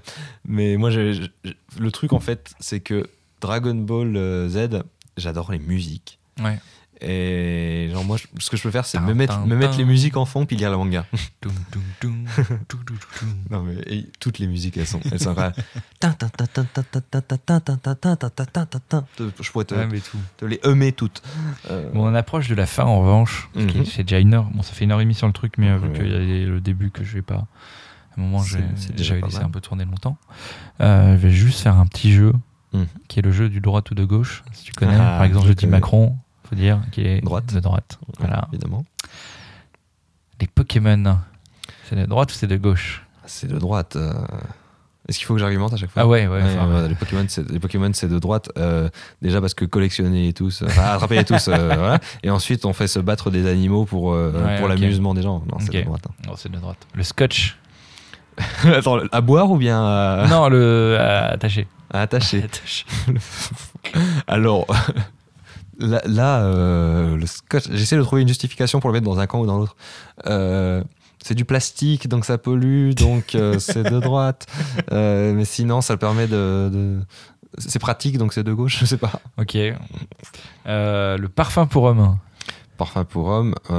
hmm. Parfum, c'est l'industrie du luxe. hein. En général, Ouais. c'est quand même plutôt de droite. hein. Euh, un marteau et des clous. Un marteau et des clous, c'est de gauche. Ah, c'est de gauche. Le marteau, bah, déjà, derrière marteau déjà, donc voilà. Le marteau et les clous, c'est, c'est- c'est le travail, c'est, c'est la, valeur, la valeur de gauche. Ça fait un de... Et puis un marteau. Ouais, bah, et puis voilà, marteau. Et puis euh, Euh, les figurines d'animé japonais. figurines d'animé japonais, ah, c'est de droite, hein, c'est du consumérisme. Très clairement. Et euh, le Niklou Nivis. le Niklou Nivis, Ouais. C'est la, la, la Nivis Ouais. Est-ce que c'est de droite ou est-ce que c'est de gauche Alors, Très bonne question, euh, parce que ça. Oula, le, le euh, c'est ni de droite ni de gauche, du coup, ça porte bien son nom. C'est de droite. C'est de droite. Yes. Euh, et ma dernière question, que euh, j'ai enfin trouvé une dernière question à poser à tous mes invités. Vas-y. Au bout du. Là, je, suis plus- fier de toi, Je sais plus quel, que- quel, euh, Normalement, je crois que ça, ça va être le quatrième, mais je suis pas sûr. Ou le troisième, je sais plus. En fait, je sais pas que- que- quel ordre je vais le monter. C'est Rafi qui me l'a donné. C'est euh, quelle est la question que tu aurais aimé que je te pose? Euh, Est-ce que tu as besoin que je te prête de l'argent? Ok, donc est-ce que tu as besoin que je te prête de l'argent? Voilà. Et du coup, la réponse est Ça va. Ok, bah écoute, euh, monsieur le Tropper, euh, merci beaucoup. C'était Merci très à toi. cool. Euh, où est-ce qu'on peut te retrouver? On peut me retrouver sur YouTube, sur une chaîne qui s'appelle Le Tropper. Euh, alors, avec un seul P, attention. Et euh, sinon, vous pouvez me retrouver également sur Twitter, euh, parce que je suis un très bon tweetos. Après, je suis sur Yes. tous les autres réseaux. Pareil, tu cherches Le Tropper, tu me trouves. Mais je suis moins actif en dehors de YouTube et Twitter. Yes, bah écoutez, euh, monsieur et les auditeurs, euh, merci beaucoup. Et puis bonne journée, bonne soirée. Bonne soirée pour nous parce qu'on est le soir. Et voilà, Bonne vie. Ciao Merci d'avoir écouté cet épisode. Si vous avez des questions, des soucis, des choses pas claires, vous pouvez les laisser en commentaire sur la page iTunes ou sur mon Twitter, at. Vous pouvez aussi me retrouver sur Twitch pour des réalisations en live de recettes vegan avec parfois les invités de ces podcasts sur la page Justin Izu, I-Z-U. Et enfin, je poste plein de photos de plats sur ma page Instagram Isura21. Allez, je vous fais des bisous. Ciao